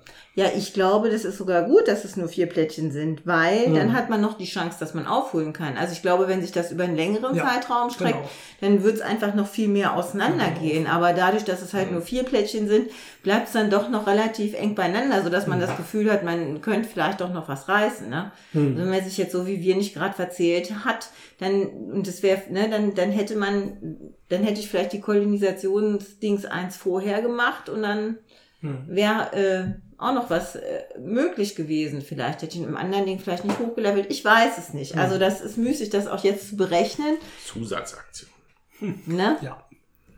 Weil wenn man darüber nachdenkt, dass man tatsächlich relativ, ich will jetzt nicht sagen relativ einfach, aber es ist auch nicht völlig hanebüchend, dass du es schaffst, doppelt so viele Aktionen zu haben wie deine anderen Spieler in der Runde. Hm. Ich meine, drei so zusätzliche Kärtchen hattest du Heftig, öfter, ja. oder? Hattest du öfter. Ja, am Anfang ein bisschen mehr. Und auch, auch dieses Plättchen gibt, glaube ich, auch direkt drei oder zwei. Ich weiß nicht. Äh, aber auf jeden Fall ist es halt durchaus möglich, dass du halt einfach mal locker doppelt so viele Züge machst Mhm. wie deine anderen Mitspieler. Und das ist heftig. Ja. Ja, zum Schluss, Goa hat, finde ich, noch eine schöne Bestimmung des Startspielers. Man deckt Karten auf und der erste Spieler, der einen Elefanten aufdeckt, fängt an. Hatte ich auch noch nicht gehabt. Ja, im Allgemeinen vielleicht noch, also das war jetzt eine, was ist das, eine Neuauflage? Ja. So, also vom Material her kann man auch wirklich nicht meckern, finde ich. Hm. Ich, ich erzähle ja immer gerne vom Material dann auch. Was mir gut gefallen hat, waren die Holzklötzchen für die, für die Gewürze. Hm. Weil die hatten auch, finde ich, die hatten auch schöne Farben. Also das, der, der Ingwer hatte so ein, so ein, so ein, so ein leicht Hell, hell, weiß. helles Weiß und der, das Zimt war so ein helles Braun. Und die hätten ja auch einfach dann schwarz, gelb, grün, rot oder so nehmen können. Nein, haben sie nicht gemacht. Ja, und alle liebevoll von Jutta mit zwei Stickern pro kleinem Holz, Säckchen. Holzsäckchen, also Holzpöppel in Säckchenform beklebt, beidseitig. Sieht super schön aus. und, und tatsächlich macht es an der Stelle dann auch Sinn. Du erntest und hast danach Säcke mit dem, Ja, mit dem, mit dem Gewürz drin. das Ja. macht schon Sinn. Also was ich da auch schön finde, das ist halt dadurch, dass halt diese Aufkleber da drauf sind, auch für Farbenblinde gut äh, sichtbar gemacht. Ne? Also man erkennt ähm, aufgrund des Aufklebers, es sind ja auch ein grüner und ein roter halt dabei, äh, was um was für ein Gewürz es sich handelt. Ja, auch wenn einem vielleicht die Schattierung der Farben nicht so ganz klar ist. Hm. Also das ist äh, zumindest sehr klar. Ja, Man auch bei es sind auch nicht die roten Plättchen und die blauen Plättchen, sondern es sind die roten A-Plättchen und die blauen B-Plättchen. Ja. Und hat sicherlich der, äh, derjenige, der da die Box äh, oder das Material ent entworfen hat, hat sich da äh, auch dann entsprechend die Gedanken darüber gemacht, Hm. wie man das vielleicht dann für Farbenblinde halt, ist ja auch wichtig. Ne? Ja. Und auch das Inlet von der Packung ist sehr schön gemacht, weil das Material alles wirklich super reinpasst, bis auf das Startspielerplättchen, das Ja. Viereckig. Ist. viereckig mit Spitzenkanten ist und ja, die Stelle, wo es reinkommt, leicht gerundet ist. Aber sonst Oh. passt alles Oh. super rein. Nee, ich finde das auch immer schön, wenn ich ein Spiel super einpacken kann und das nicht Ja. irgendwo in der Schachtel rumfliegt. Und dort war es auch so, ich nehme an, absichtlich, wenn ich diese äh, münzformmäßigen äh, Marker, mit denen man bietet, die passen auch gerade so rein, dass die auch nicht hin und her fallen, sondern die stecken dann fest. Fand ich super. Also materialmäßig finde ich auch einen wichtigen Punkt. Auf Ja. jeden Fall Daumen nach oben. Ja, Score, mich hat noch niemand gefragt, ob wir Goa spielen wollen. Ich weiß, es ist jetzt nicht ganz unbekannt. Es hat damals schon irgendwo seinen Tests bekommen. Warum ist das nicht bekannter? Das weiß ich auch nicht. Ich kann dir nur sagen, wie ich es entdeckt habe. Ich spiele ja immer bei High 9000 dieses äh, Wochenquiz mit. Hm. Ähm, und es war eins von den ähm, Spielen, sag ich mal, die ich irgendwann entdeckt habe, weil ich auf der Suche war nach, was ist denn das eigentlich für ein Spiel?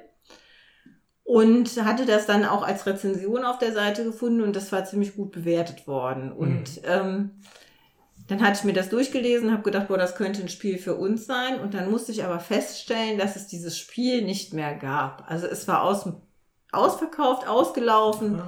und ähm, lange Zeit. Und ich meine, letztes Jahr oder vor zwei Jahren, vielleicht vor zwei Jahren, weil wir haben es schon eine Weile eingepackt, äh, hat dann Lookout eine Neuauflage gemacht. Und dann fand ich das super und habe gesagt, so, das will ich natürlich unbedingt haben. Und dann hat der Steffen das, glaube ich, irgendwann eingekauft. Ja. Und genau, vermutlich vor Weihnachten, also wir kaufen oft vor Weihnachten noch, wenn es irgendwo die Rabatte gibt. Und da werden dann auch viele gleich eingepackt, weil wir wissen, die 10, 20 neue Spiele, die werden wir jetzt nicht alle auf einmal spielen. Ähm, ja, und so ist es Mystery Game geworden. Und ähm, wie es zum Mystery Game gehört, sollte jetzt jeder noch sagen, wollen wir das behalten? Oder kommt das zum Zeigen wir Flohmarkt? jetzt den Daumen ins Mikro. Jetzt zeigen wir den Daumen nach oben, nach unten oder zur Seite. Nein, das müssen wir vermutlich mündlich machen. Ja, gehört das hier auf Ebay, Amazon, den Flohmarkt bei sonnigem Wetter? Oder darf es bei uns bleiben? Das darf definitiv bei euch bleiben. Ja, bei uns. Behalten, den Quatsch. Aber ich behalte es auch gerne. Ja, ich behalte es auch gerne, hat man jetzt ja schon gehört, weil ich gesagt habe, ich finde, da ist so viel noch drin, was Hm. ich gerne entdecken möchte und das ist jetzt halt noch nicht alles entdeckt. Ja, liebe Hörer, kennt ihr Goa? Rüdiger Dorn? Schreibt uns doch mal, wie ihr das findet. Vielleicht auch, wenn ihr schon ein paar Parti- Partien mehr gespielt habt, äh, in unseren Kommentaren auf www.würfelwerfer.net oder auch auf Facebook. Sucht mal nach Würfelwerfer. Würde mich eher interessieren. Vielleicht gibt es ja auch Punkte bei dem Spiel, wo ihr sagt, ja, eigentlich war es dann vielleicht doch nicht der Knaller, wenn man es ein paar Mal gespielt hat oder so. Weil es ist mir schon ein bisschen untergegangen. Also es ist kein Spiel, von dem ich viel gehört habe. Ähm, und ich frage mich heute, abgesehen von dem etwas schwierigen Einstieg, warum? Ja, also ich glaube, das hatte schon seine Zeit, bevor die Neuauflage Mhm. kam. Ich weiß es aber nicht, aber ich diskutiere auch gerne oder Mhm. schreibe auch gerne, wie das Spiel gefallen hat und äh, würd- freue mich da auch auf einen regen Austausch. Vor Mhm. allen Dingen, wenn ich dann so Tipps kriege, damit ich den Steffen auch mal schlagen kann.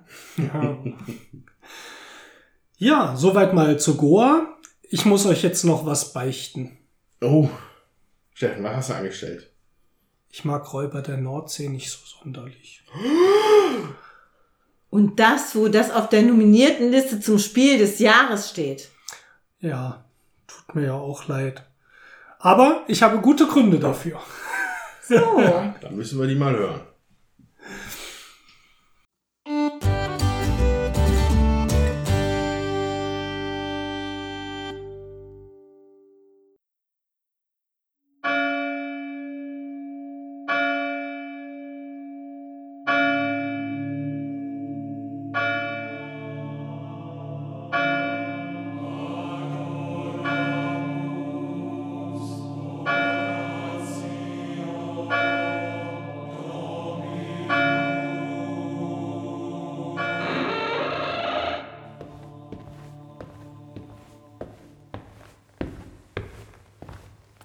Sohn?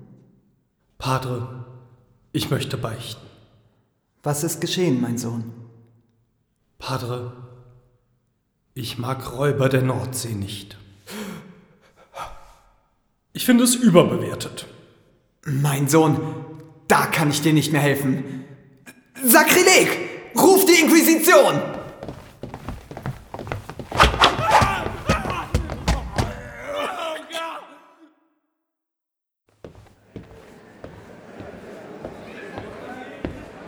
Kniet vor dem hohen Gericht und dem Inquisitor.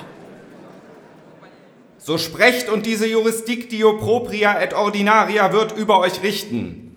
Man wirft euch vor, lästerlich über ein allgemein angesehenes und von hohen Ehren gar zum Kennerspiel des Jahres nominiertes Werk gesprochen zu haben. Das trifft in der Tat zu. So wiederholt eure lästerlichen Aussagen. Beginnen wir am Ende. Denn ist es nicht auch ein gutes Spielende, das einen rechten Spannungsbogen ausmacht? Doch Räuber der Nordsee hat zwei sich gegenseitig meist bedingende Spielenden. So sollen die Räuber die vorletzte Festung plündern oder alle Walküren vom Spielfeld entfernen, um das Spiel zu einem spannenden Ende zu führen. Wie kann ein vernunftbegabtes Wesen dies mit einer Verteilung des göttlichen Zufalls kombinieren, sodass in der letzten Festung oder gar in allen Walküren liegen? Ihr lästerlicher Mensch, ihr unterschlagt die Möglichkeit, das Spiel mit den Darbringungsplättchen zu beenden. Mitnichten. Denn die zu den Darbringungen benötigten Opfergaben, die die Spieler sich auch anders zunutze gemacht haben mögen, sind oft gar nicht mehr vorhanden. Und wenn es nichts mehr zu plündern gibt, dann war es das mit den Darbringungen und das Spiel zieht sich länger hin als die Fastenzeit zu Ostern. Hütet eure Zunge! Ich habe noch nicht fertig, Merkwürden. So begab es sich in unseren Partien, dass es so aussah, als würde ein Spieler die vorletzte Festung plündern, so dass die anderen Räuber ihre tapferen Krieger den Walküren opferten und mit fast leeren Schiffen zurückkehrten. Doch wird dann die Festung nicht geplündert, zum Beispiel weil der Spieler, der dazu befähigt wäre, nicht genug Punkte zum Sieg besitzen würde, so kehren die Räuber stark dezimiert zurück, aber das Spielende ist in weitere Ferne gerückt als das jüngste Gericht. Seid euch da nicht zu sicher! Das Spielfeld leer geplündert, so können keine Darbringungen das Spiel beenden. Die Walküren in der Festung, so kann kein Opfer gebracht werden, ohne die Festung zu plündern. Und um die Festung zu plündern, müssen die Spieler nun Karten ziehen, sie müssen Räuber anheuern, sie müssen auf zäheste Art Proviant sammeln, nur um eine halbe Stunde später das Spiel beenden zu dürfen. Ihr seid nicht einsichtig. Aber sei's drum. Das Gericht wird sich darum kümmern. Was habt ihr diesem feinen Spiel denn noch vorzuwerfen? Da gibt es gar einiges. Die zufällige Verteilung der zu plündernden Güter als bestes Beispiel. Liegen drei Erz auf einem Feld, so kann man den ersten Spieler, dem diese Plünderung gelingt, wohl gleich als Sieger küren. So weitreichend ist dieser Vorteil. Und nur eine ebenso zufällige Verteilung kann diesen Vorteil noch verhindern. Was kann es Schlimmeres geben, als ein Spiel zu spielen, dessen Ausgang nicht mehr unbestimmt und offen ist? Aber hat Räuber der Nordsee nicht einen exzellenten Einsatzmechanismus? Das könnt ihr wahrhaftig nicht bestreiten. Räuber der Nordsee hat einen Einsatzmechanismus, der sich flott und interessant spielt. Ha! Da habt ihr es.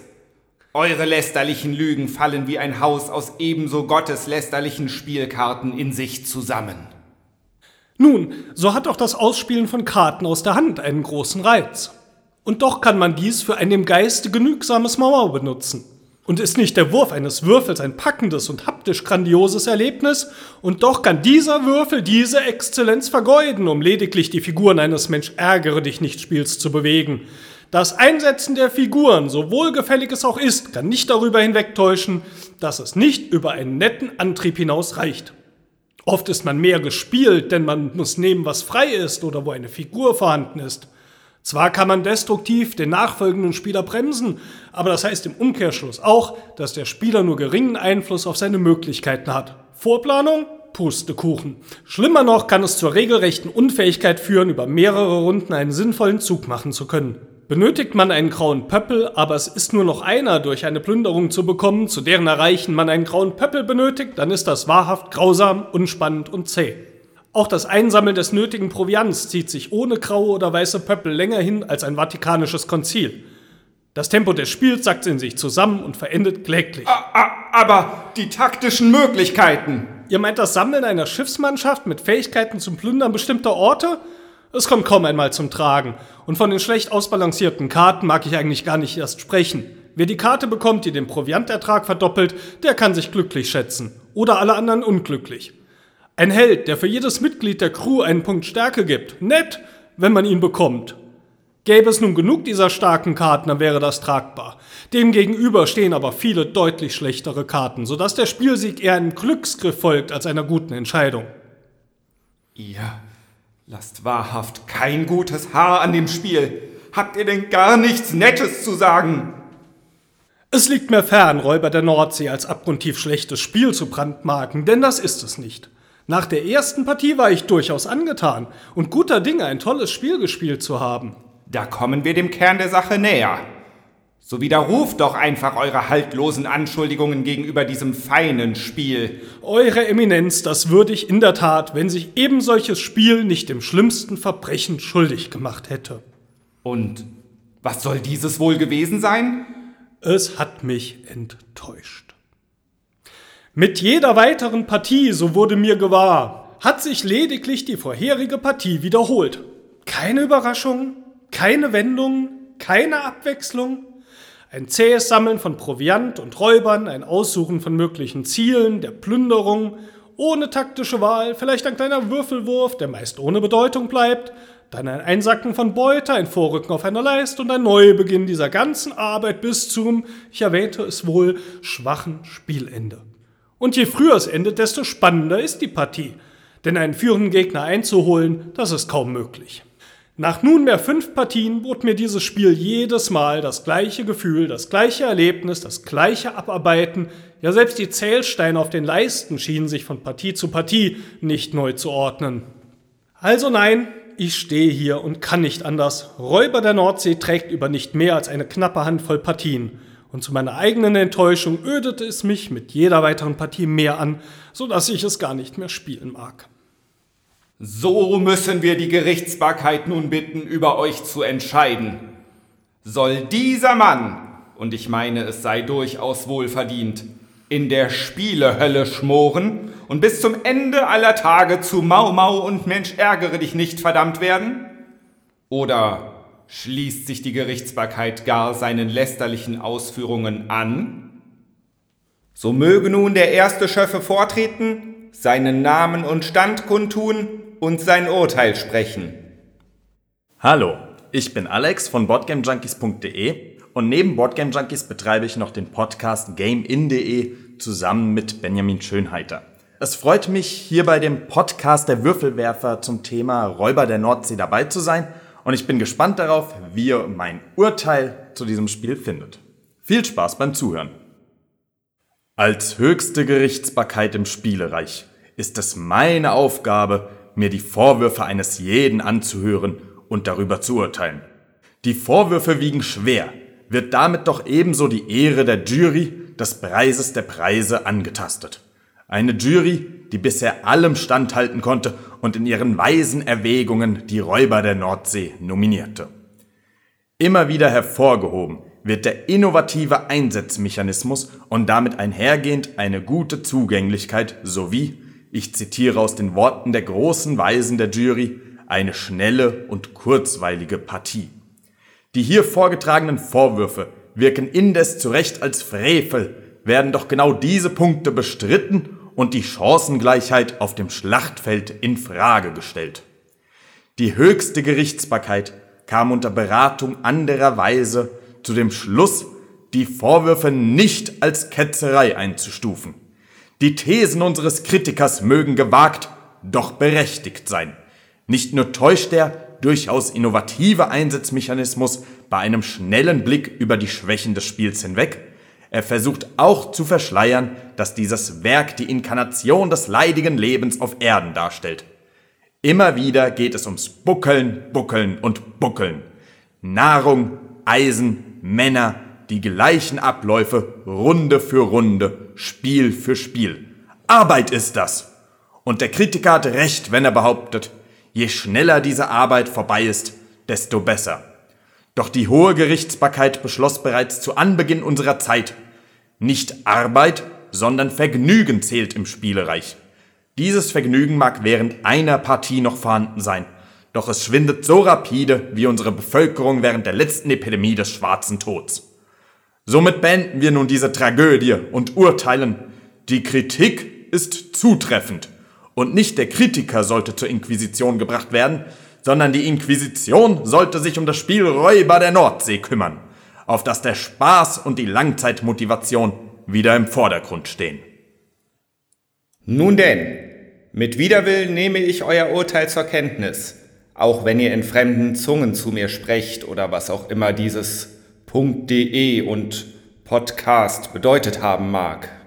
So möge nun der zweite Schöffe vortreten, Namen und Stand verkünden und sein Urteil sprechen. Chris, Victoria Pater Spiele.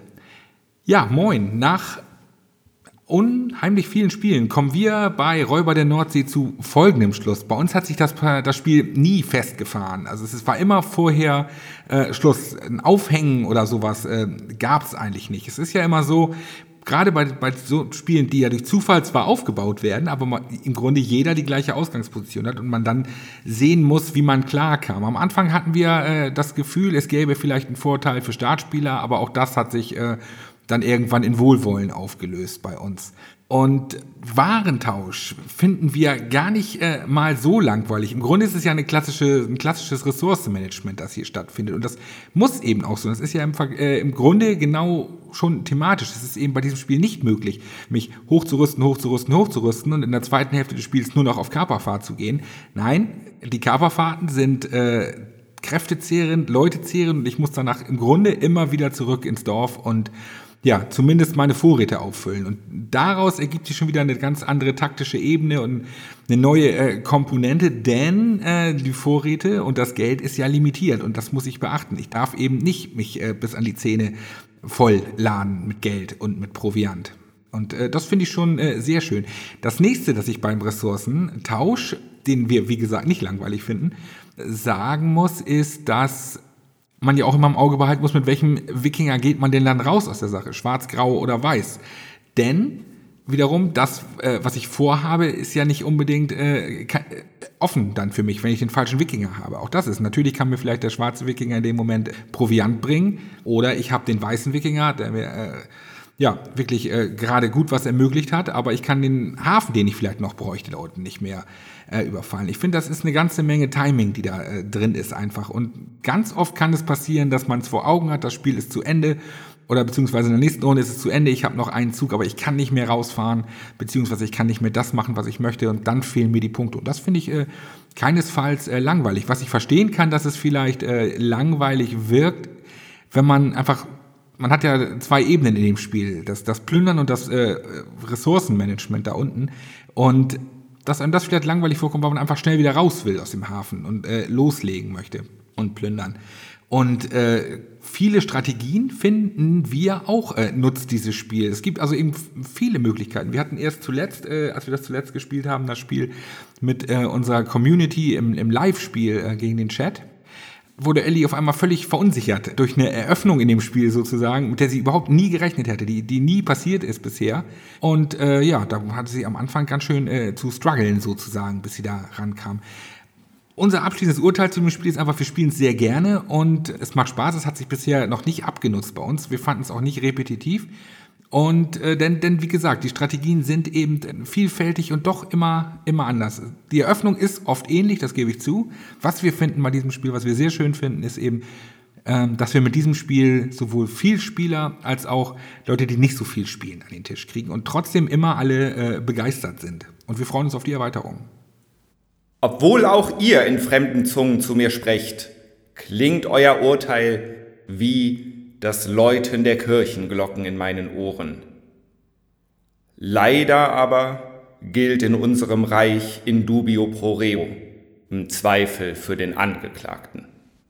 Und so bleibt mir nichts anderes übrig, als diesen Angeklagten Steffen freizusprechen. Henker, ihr habt den Nachmittag frei.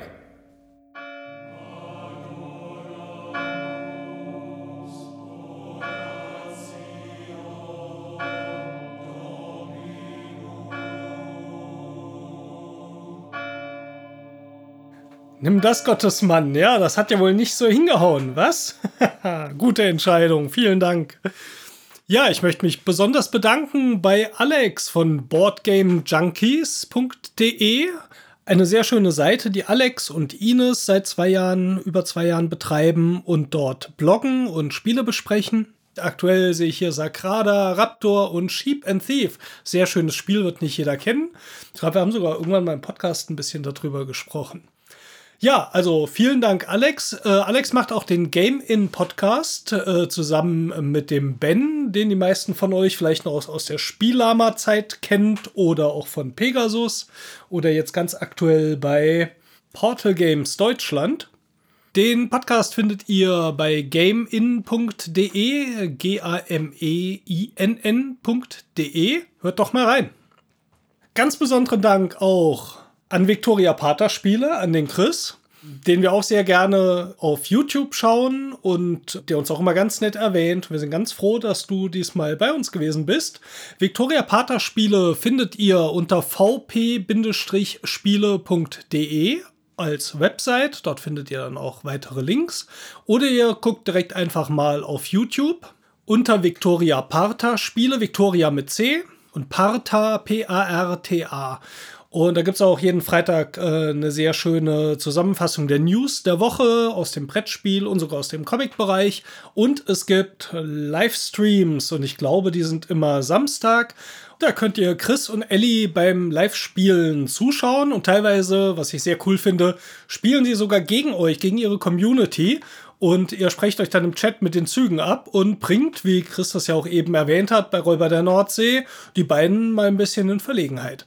Sehr schöne Sachen, die da gemacht werden.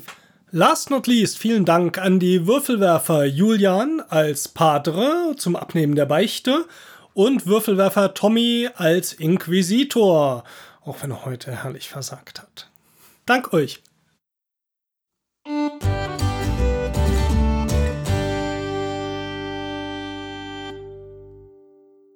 Ja, das war der Grund, warum ich Räuber der Nordsee nicht so gerne mag. Aber ich muss ja sagen, wir haben bei den, wir haben natürlich überlegt, jeder spricht über die Nominierungen, Spiel des Jahres, Kennerspiel des Jahres. Ähm, und ganz viele Leute haben schon ganz viele gute Meinungen dazu abgegeben. Wir haben kurz drüber gesprochen, wollen wir drüber sprechen heute im Podcast. Wir haben uns eigentlich dagegen entschieden. Und wir wollen euch auch vielleicht noch erzählen, wieso. Nun, bei der Kennerliste des Jahres sind zwei Titel gewesen, die wir halt in unserem Podcast gerade in den letzten Ja. Monaten ausführlich besprochen Die sind haben. halt wohl offensichtlich die Würfelkenner. wir sind die Würfelkenner, zumindest beim Expertenspiel. Ja. Ja, also wir haben ja Terraforming Mars, hat uns ja sehr gut gefallen, haben wir einen eigenen Podcast zugemacht. Äh, Wir hatten die Exit Games im Rahmen von unserer ja, ähm, Escape. Room äh, Vorstellung von den verschiedenen Systemen. So, jetzt kam halt noch Räuber der Nordsee dazu. Ähm, was nicht nur mir nicht so gut gefallen hat, sondern auch Jutta nach anfänglicher Begeisterung dann doch arg nachgelassen hat. Ähm, und insofern haben wir gesagt, also zum Kennerspiel haben wir dann eigentlich alles gesagt. Und was war mit dem normalen Spiel des Jahres? Ich glaube, da ist unsere spielerische Allgemeinbildung im Moment zu schlecht. Genau, Was, also die haben wir nicht gespielt, ne? doch nominiert ist King Domino. Ach, natürlich. Das haben haben wir viel gespielt. ja. Haben wir auch schon mal drüber gesprochen. hier. Und das gefällt uns auch super. Mir nicht. Ich habe es ich hab's, ich auch für gut, Spiel ja. gespielt. Ich fand es irgendwie so meh. Ja. Wobei, wenn man diese größere Version spielt, wo man alle Plättchen verbaut, finde ich es deutlich besser. Ja. Und ja, Ich habe die größte Version von allen gespielt. Ich habe mich die, mit dem mit dem Michael zusammen wurden wir genötigt, an diesem riesigen Demotisch zu spielen. Das waren so große Teile, mit denen ich gespielt habe. Ja, aber das meinen wir nicht. Also du kannst ja ein 25er, also du kannst ja ein Feld äh, aufbauen, äh, 5 mal 5 groß. Ähm, aber wenn du mit zwei Spielern das nur spielst, dann kannst du ein Feld aufbauen, 7 mal 7 groß. Okay. Und das ähm, muss ich ganz ehrlich sagen, also als Zweispieler-Variante gefällt mir das mit dem 7x7 äh, großen Feld deutlich besser als das mit dem 5x5 äh, großen Feld. Weil man Hm. hat viel mehr Möglichkeiten, sich da auch nochmal auszuprobieren und Siegpunkte zu ergattern. es ist natürlich auch voll in der Richtung, wie Spiel des Jahres jetzt geht. Also wirklich einsteigerfreundlich, einfach. Deswegen finde ich King Domino eine Spitzenwahl. Ja. War allerdings auch vorher schon ein Tipp von uns. Also Nicht von mir. nicht von dir. auch nicht das Spiel des Jahres nominiert werden könnte. Also dazu muss dir nicht gefallen. Ne? Man kann ja auch sagen, ja, das passt da. Na gut, also ich fand das. Dafür äh, wird's wohl, das ist schon ja. okay. Ich war überrascht, dass es nominiert Navi wurde, ja, wo ich es mir gewünscht habe, weil ich dachte, das erfüllt alles, was Spiel des Jahres so nach der neueren Definition so haben muss. Ja, gut, also auch hier sind wir geteilter Meinung, das ist ja auch gut so. Ähm, uns hat das zumindest gut gefallen. Ich Ja. glaube, für die Leute, die wirklich ein nettes Spielchen haben oder die nicht viel spielen, die vielleicht auch nur ein Spiel im Jahr kaufen, das ist eine echt gute Wahl. Ja, vor allen Dingen finde ich, weil das, ähm, also ich finde, das ist ein super Familienspiel auch. Also wir haben das ja auch mit unseren Kindern gespielt und die Svea spielt das auch echt gerne. Hm. Und äh, spielt mit mir auch die 7x7 große Version. Und was ich eben auch schön finde, man kann es eben auch zu viert spielen, dann in dieser 5x5 großen Version. Und dann hat das auch, dann kriegt man immer nur ein Plättchen. Das hat ja dann noch mal mehr ähm, Ja, genau. Und Charakter dann, auch. und dann der, der da der Startspieler ist, hat auch immer die Möglichkeit, Startspieler zu bleiben, weil er sich nur das richtige Teil aussuchen Ja, muss. aber das sind aber die schlechtesten, weil die sind ja vorsortiert. Ja, aber und die trotzdem ist das, sind ja unten. ist es trotzdem leicht frustrierend, dass man einfach, dass man einfach da äh, keine andere Chance hatte. Also ich, ich fand das Ja. doof. Okay. Das habe ich jetzt nicht so empfunden, weil ähm, ich bin auch manchmal absichtlich auf die teureren unten gegangen, weil da sind ja dann die äh, Kronen drauf, die nachher das Ganze multiplizieren. Also fand ich jetzt nicht. Hm. Andreas, wir müssen das einfach noch mal ein paar Stunden mit dir spielen. Am Ja, ganzen geil. Nachmittag oder am Ja. Wochenende. Ich könnte mir auch einfach ein bisschen verprügeln. Das ist auch schön. Er gibt dem Spiel keine zweite Chance, aber äh, es ist jedenfalls so. Warte, wir wollen, wollten wir noch über Science eigentlich einen Podcast machen? Bin mir gerade nicht so sicher. Auf jeden Fall ähm, finde ich das als Familienspiel gut rausgegriffen, weil es wirklich Hm. auch ähm, wirklich von der Oma bis zum Ja, Grundschulkind für die Oma. Ganz genau. Sehr Ja, ja, schön. ich ich also ich glaube, jetzt haben wir euch zehn Minuten erzählt, warum wir dieses Jahr nicht über die Nominierung des Spiels des Jahres sprechen werden.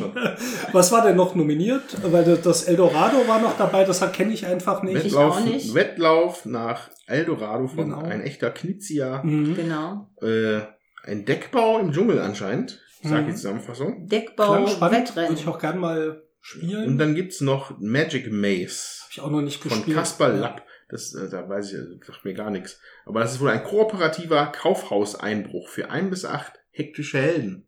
Ich habe davon gehört, genau. Ja, das sind irgendwie die Richtungen sind irgendwo begrenzt, wo man dann hingehen darf. Klang auch sehr witzig. Ähm, ich hoffe, wir haben noch mal eine Gelegenheit, uns das anzugucken. Vielleicht einfach dann noch der Vollständigkeit halber auch das Kinderspiel des Jahres, ja. Nominiert sind Captain Silver von Wolfgang Dirscherl und Manfred Reindl. Ist ja lustig. Die alle aus dem Schwabenland. äh, Ice Cool von Brian Gomez und der mysteriöse Wald von Carlo A. Rossi. Mhm. Und So, da kenne ich nur Ice Cool von. Ah, und wir kennen zwei. Also wir haben nämlich Ice Cool gespielt auf der Messe einmal und Mhm, wir Mit den haben auch Pinguinen am Schnicksen, Ja, ne? genau und auch äh, der mysteriöse Wald. So und das, ich sag mal was zu Ice Cool. Mhm. Ähm, für mich sah das lustiger aus, als es sich dann anfühlte beim Spielen. Ich fand das, ähm, also war für mich keine Herausforderung. Ja, man, klar, man mit dem Schnicksen, das kann man üben, aber das war mir einfach zu belanglos. Das hätte ich also für unsere Kinder und für uns nicht unbedingt gekauft. Mhm. Ich könnte dem Schwer mal eine zweite Chance geben. Nö. Nö. Wir machen einen King Domino und Ice Cool Podcast das nächste Mal, stundenlang. Die beiden. Ja, ich hatte auch so erst gedacht, wow, super, aber es hat sich nachher nicht ganz so toll angefühlt, wie ich es mir irgendwie erhofft habe mit diesem Schnipsen. Ähm, ich fand es jetzt nicht so einfach, also mir, mir war es schwierig, die zu schnipsen, aber es passierte mir fast zu wenig Chaotisches, Ja. Lustiges, was ich mir erwartet habe. Es knallt dann halt öfters mal gegen die Wand und manchmal macht man auch wirklich mal einen Rundgang durch mehrere Räume, wo es mal klappt. Aber es war mir irgendwie zu wenig, was wirklich dann lustig war. So Ja. hat mich nicht so ganz überzeugt.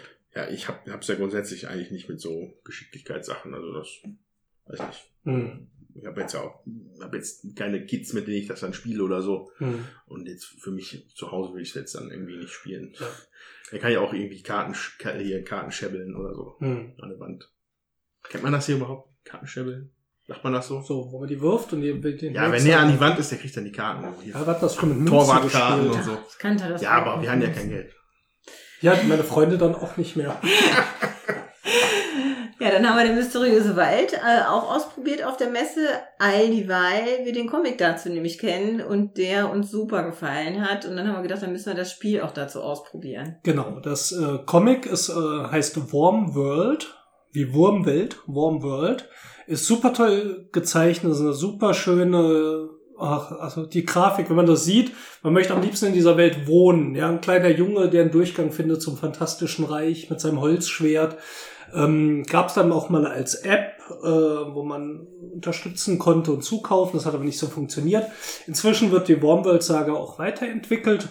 Das heißt, auf der Website von dem Macher, vielleicht könntest du gerade noch gucken, wie er heißt, Warmworld, ähm, kann man äh, hier über Patreon ihn unterstützen, damit er das weitermalt. Und das machen inzwischen auch ein paar hundert Leute oder ein paar Leute, die ein paar hundert Euro da zusammenbringen jeden Monat. Und äh, insofern geht es so ein bisschen langsam weiter. Und mit dieser Grafik wurde eben ein Spiel gemacht, ein kooperatives Spiel mit so ein paar Memory-Elementen und dieser super schönen Grafik. Ich hätte am liebsten. Meinst du etwa die wunderschöne Grafik von Jonas Berg? Nein, Ach nee, das ist der, das ist der Charakter, oder? das kann sein. Follow Jonas Berg on his fantastic adventures inside the Worm World. Oh Gott, Ja. oh Gott. Du meinst bestimmt die wunderschönen Grafiken von Daniel Lieske. Genau.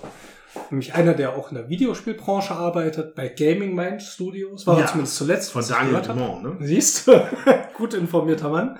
Verrückt. Und ähm, ich hatte ihn auch mal über Xing angeschrieben, ob wir uns nicht mal für einen Podcast, für ein Interview, ähm, ich weiß nicht, ob ihn die Nachricht nicht erreicht hat, ich habe nichts gehört. Falls ihr zuhört, dann wird er vermutlich nicht. Ich drücke ihm jedenfalls die Daumen, dass sein Spiel oder das Spiel mit seiner Grafik äh, hier als Kinderspiel des Jahres genommen wird, weil es echt ein süßes Kinderspiel ist.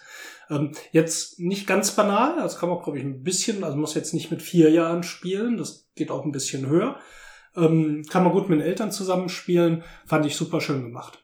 Ja, es ist ein kooperatives Memory-Spiel. Ne? Man, äh, man muss ja. Sachen einsammeln, äh, hat die in seinem Rucksack und man muss nachher zusammen äh, bestimmte Monster bekämpfen und dafür braucht man die Sachen, die man im Rucksack hat und äh, Die muss man sich merken vorher, ne? Äh. Man weiß manchmal so, welche, welche Sachen später benötigt werden, meine ich. ja, genau, da gibt's so Mhm. Karten, man kann irgendwie gucken, was für Monster kommen oder so. Wir haben das leider auch nur einmal gespielt auf der Messe, deswegen können wir das Ganze gar nicht so genau Hm. beschreiben, ist ja schon ein bisschen her.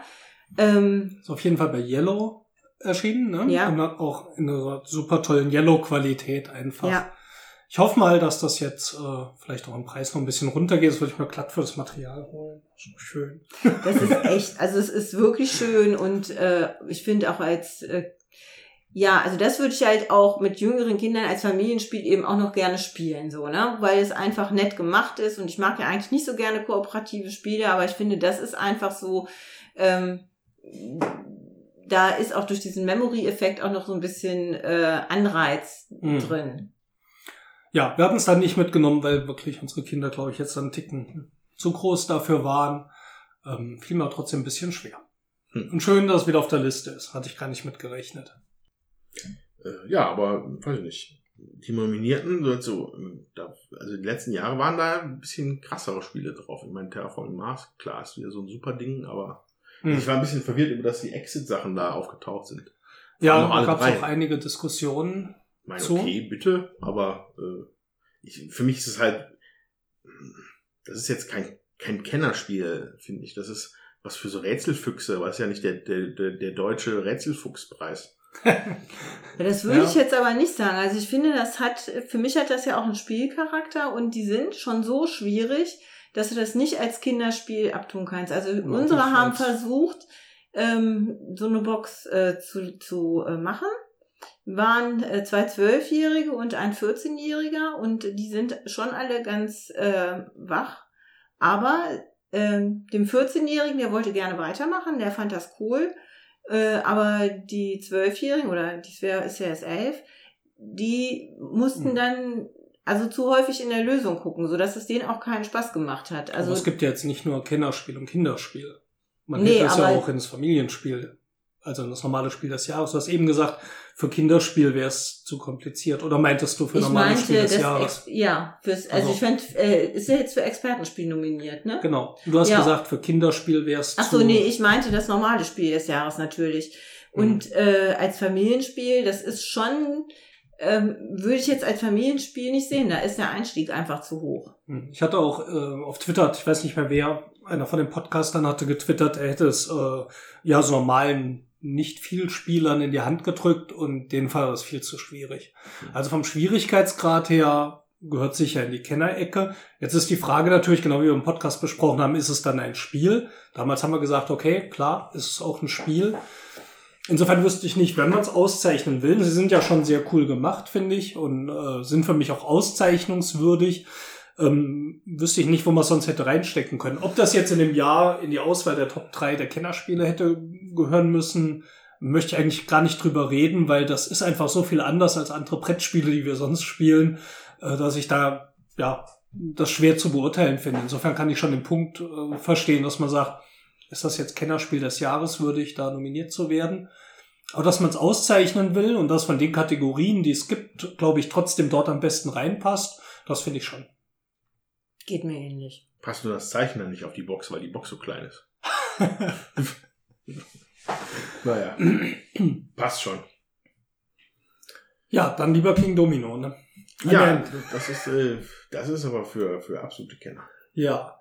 Wir haben jetzt echt lange an Goa gespielt. Wir haben gedacht, vielleicht schaffen wir auch drei Spiele heute. Ähm, jetzt weiß ich gar nicht, ob wir noch ein zweites wirklich packen. Sollen wir uns noch ein kurzes Mystery Game raussuchen und spielen?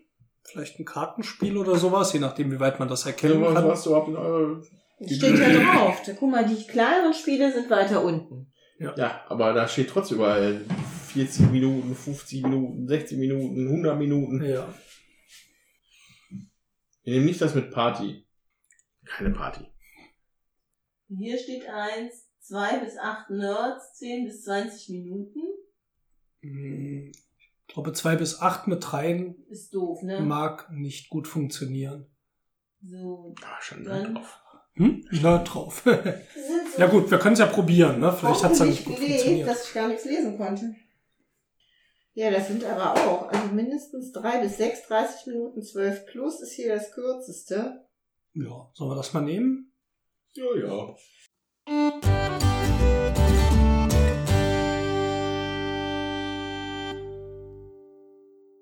Willkommen bei den Würfelwerfern! Svea hat sich umgedreht, weil wir gesagt haben, wir sollen nicht so laut ins Mikro brüllen, weil euch da draußen die Ohren abfallen. Ja, wir sind wieder hier und packen heute ein Spiel aus, weil wir, das ist schon halb sieben, nicht mehr so viel Zeit haben, haben wir uns heute mal für was Kurzes entschieden. Wie lange geht das denn? Das geht 30 Minuten. Hey, Hammer, ist gut für dich. Ist für drei bis sechs Spieler ab zwölf Jahren. Und? Das packe Steht ich da was jetzt dabei, wie aus. komplex das ist? Nee, Nee. ich Passt pack's jetzt aus. Ja. Passt alle auf die Packung draufzuschreiben. Na, bin mal gespannt. Schau. Mau Mau. Was ist das mit Würfeln? Sieht aus wie ein Dynamo. Sieht aus wie ein Rennspiel. Crazy Rally The Card Game. Oha. Wo ist das denn her? Also da kann ich mich nicht dran erinnern, da bin ich, das habe ich nicht verbrochen. Vermutlich war auf der Messe jemand, der super gut verkaufen konnte und ich sagte, ja, Gewehr. Ja, Also Begeisterung sieht bei mir jetzt auch anders aus. Ich habe es noch nie gehört, aber vielleicht tu- tut's ja was. Was meinst du, Andreas? Ja, ja, ich meine vor allem, dass die Verkäufer sich mal sehr anstrengen müssen auf der Messe, damit du kaufst. Ne? Das ist echt. äh, Ich weiß so diese Typen. Ich wehre mich wie ein Löwe. Mh, Wie heißt Ja. das haarige Tier im Wald? Reh, genau. Ja, dann äh, spielen wir. Spielen wir Ja, mal. ach, selber. Wildschwein, selber Wildschwein. Hallo? Bär. Ja, das ist gut. Okay, Crazy Ready. Bis nachher.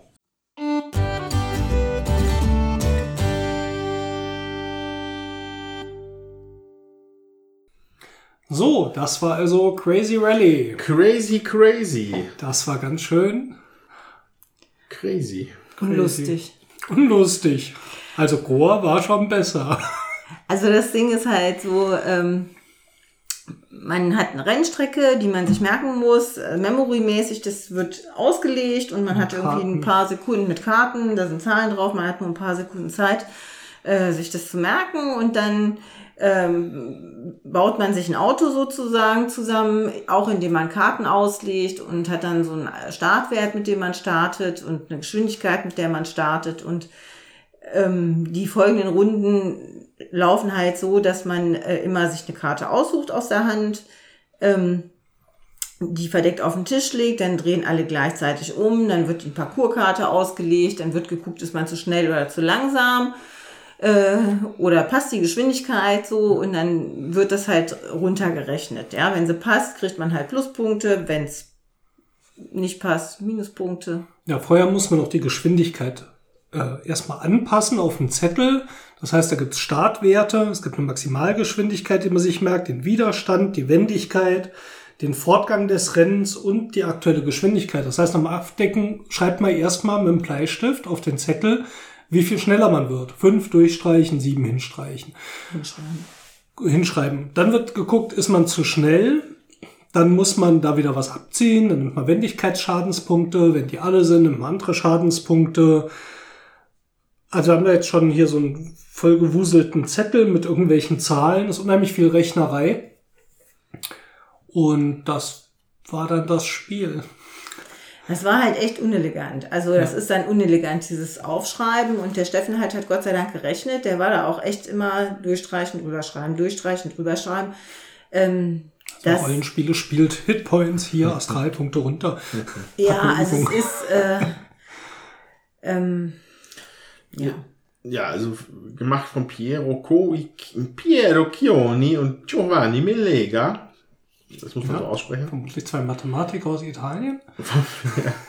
Oder Buchhalter. Äh, von 2003.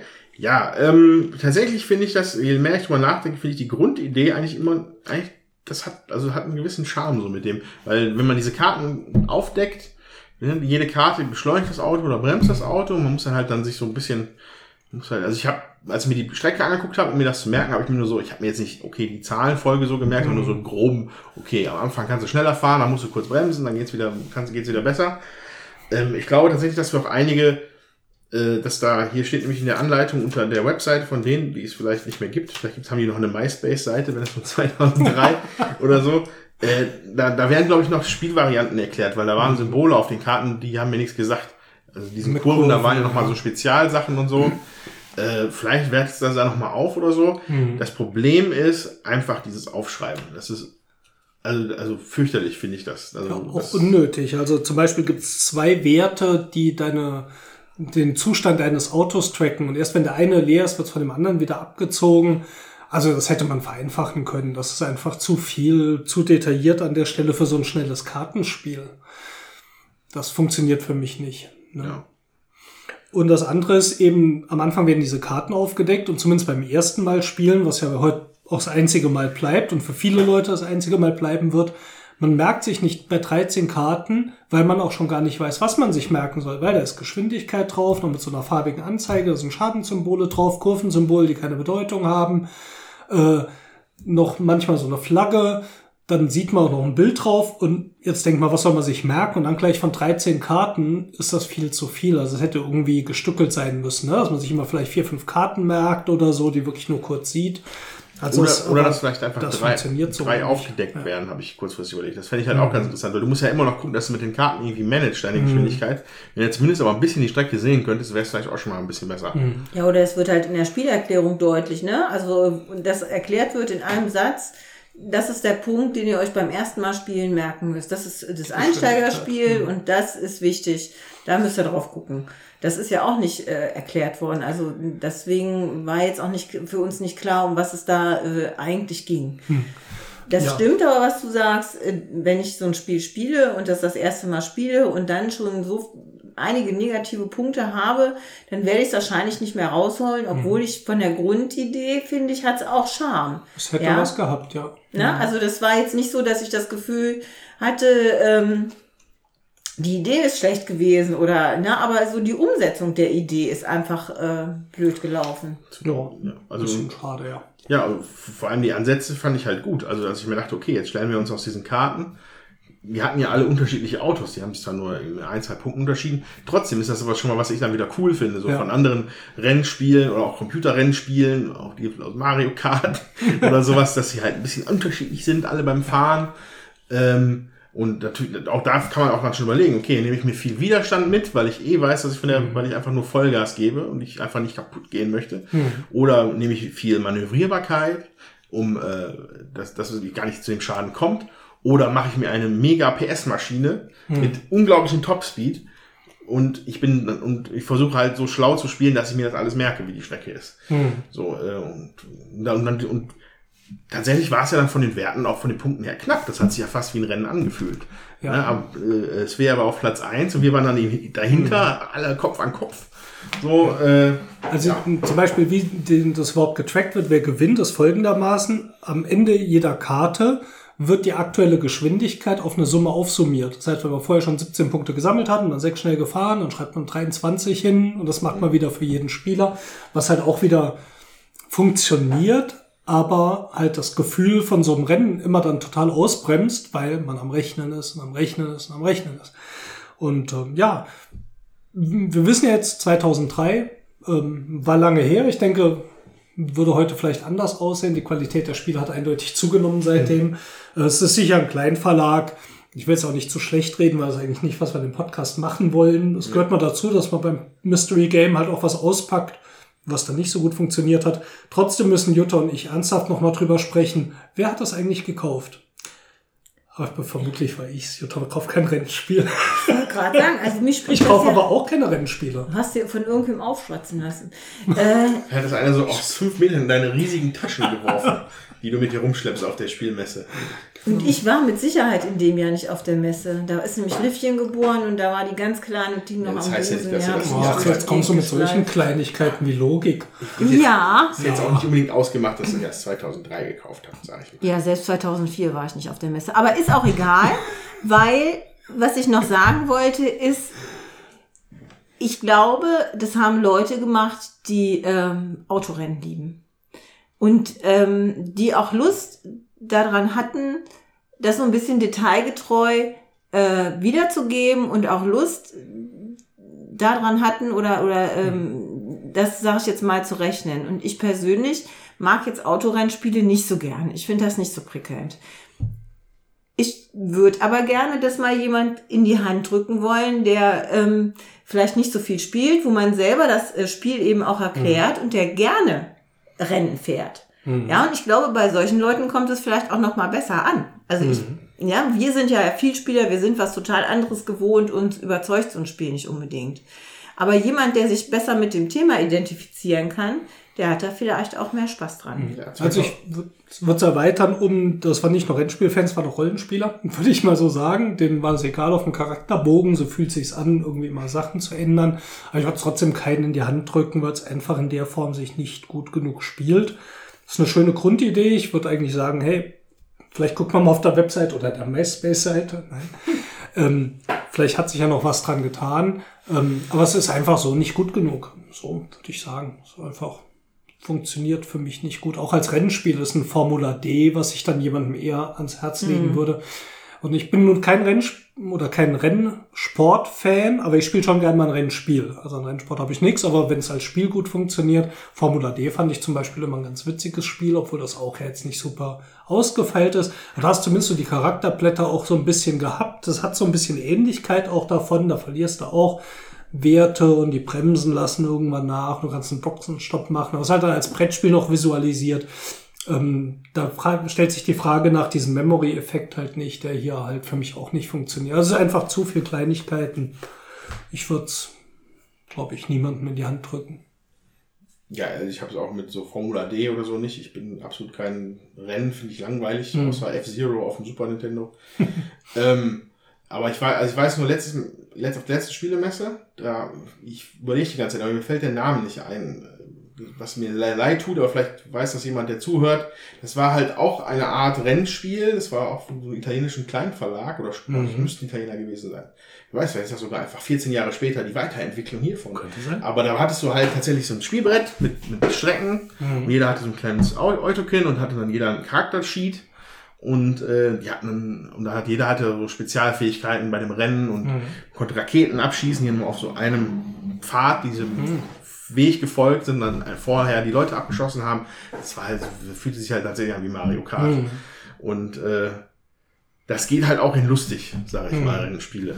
Und äh, das war dann hier vielleicht jetzt, ein, jetzt nicht so, sagen wir mal, der Höhepunkt der Unterhaltung. Wenn, jetzt, wenn, man, wenn man so wirklich gar nichts im Fernsehen ist und Strom ausgefallen ist und es das Internet nicht mehr gibt, Dann dann, gibt es immer noch was Besseres. dann, kann man, dann kann man Crazy Rally spielen. Wenn er nicht doch Kniffel gewinnt. Wenn, wenn, ja, Oder Monopoly. wenn alle Würfel weg sind auf der Welt. Gut, nein, wir wollen nicht zu sehr ins Lästern verfallen. Es hat sich ja jemand immer noch Mühe gegeben zum Spiel. Ja, Und ähm, 100% da wollen wir mehr Spiele raus als ich. aufhauen. genau. Ja, das war also unser Mystery Game. Ich denke, ich habe also eine empathische Empfindung, dass wir drei Daumen nach unten haben. Wir werden es nicht behalten. Ja. Ich wüsste auch nicht, was ich damit machen würde. Ähm, dadurch, dass die Karten sehr speziell sind, kann man es auch nicht gut ausschlachten. Ich denke, auf dem Flohmarkt möchte ich auch keinen mit übers Ohr hauen. Geht in den Hausmüll. Nein, nein, Jutta guckt mich entsetzt an. Würdest du es schon in jemandem die schenken? Flohmarktkastkiste. In die. Flohmarktkiste. Da müssen wir auch schon eine Warnung drauf machen, ne? Warnung, hoher Adrenalinanteil.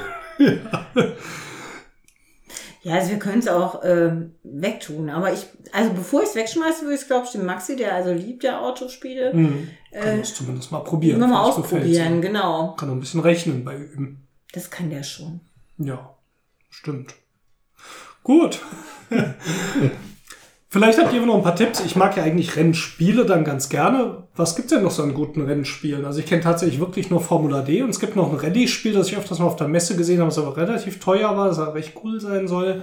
Ähm, aber da freue ich mich eigentlich mal über Tipps. Also wenn ihr da was habt, schreibt's mir in die Kommentare bei www.würfelwerfer.net. Was sind denn coole Renn Rennspiele? Ja, dann kommen wir auch zum Ende zu unserem Mystery Game Podcast, auch wenn es für zwei Spiele gereicht hat. Aber Ja, das, ähm, ja, eins war richtig gut, eins war jetzt nicht so gut. ja. Aber kann man zufrieden sein. Das ist halt so, ne? Man weiß nie, was aus der Schachtel kommt. Es muss ja einen Grund geben, dass er reingewandert ist. Da kommt da der Kaspar raus aus der, aus der Kiste. Oder der Teufel. Ja. Ja, das war der große Wurf Nummer 17. Vielen Dank, dass ihr bei uns wart und zugehört habt. Und ich hoffe, wir hören euch in vier Wochen wieder. Schaut doch noch mal rein auf www.würfelwerfer.net. Und falls ihr unseren Podcast über iTunes bezieht, überlegt doch mal, ob ihr nicht tief in eurem Herzen fünf Sterne für uns findet, die ihr uns geben könnt. Vielleicht mit einem kleinen Review. Das würde uns sehr helfen mit unserer Reichweite und da wären wir sehr dankbar. Ja, in diesem Sinne, bis zum nächsten Mal. Lasst es euch gut gehen. Bis dann. Tschüss. Tschüss.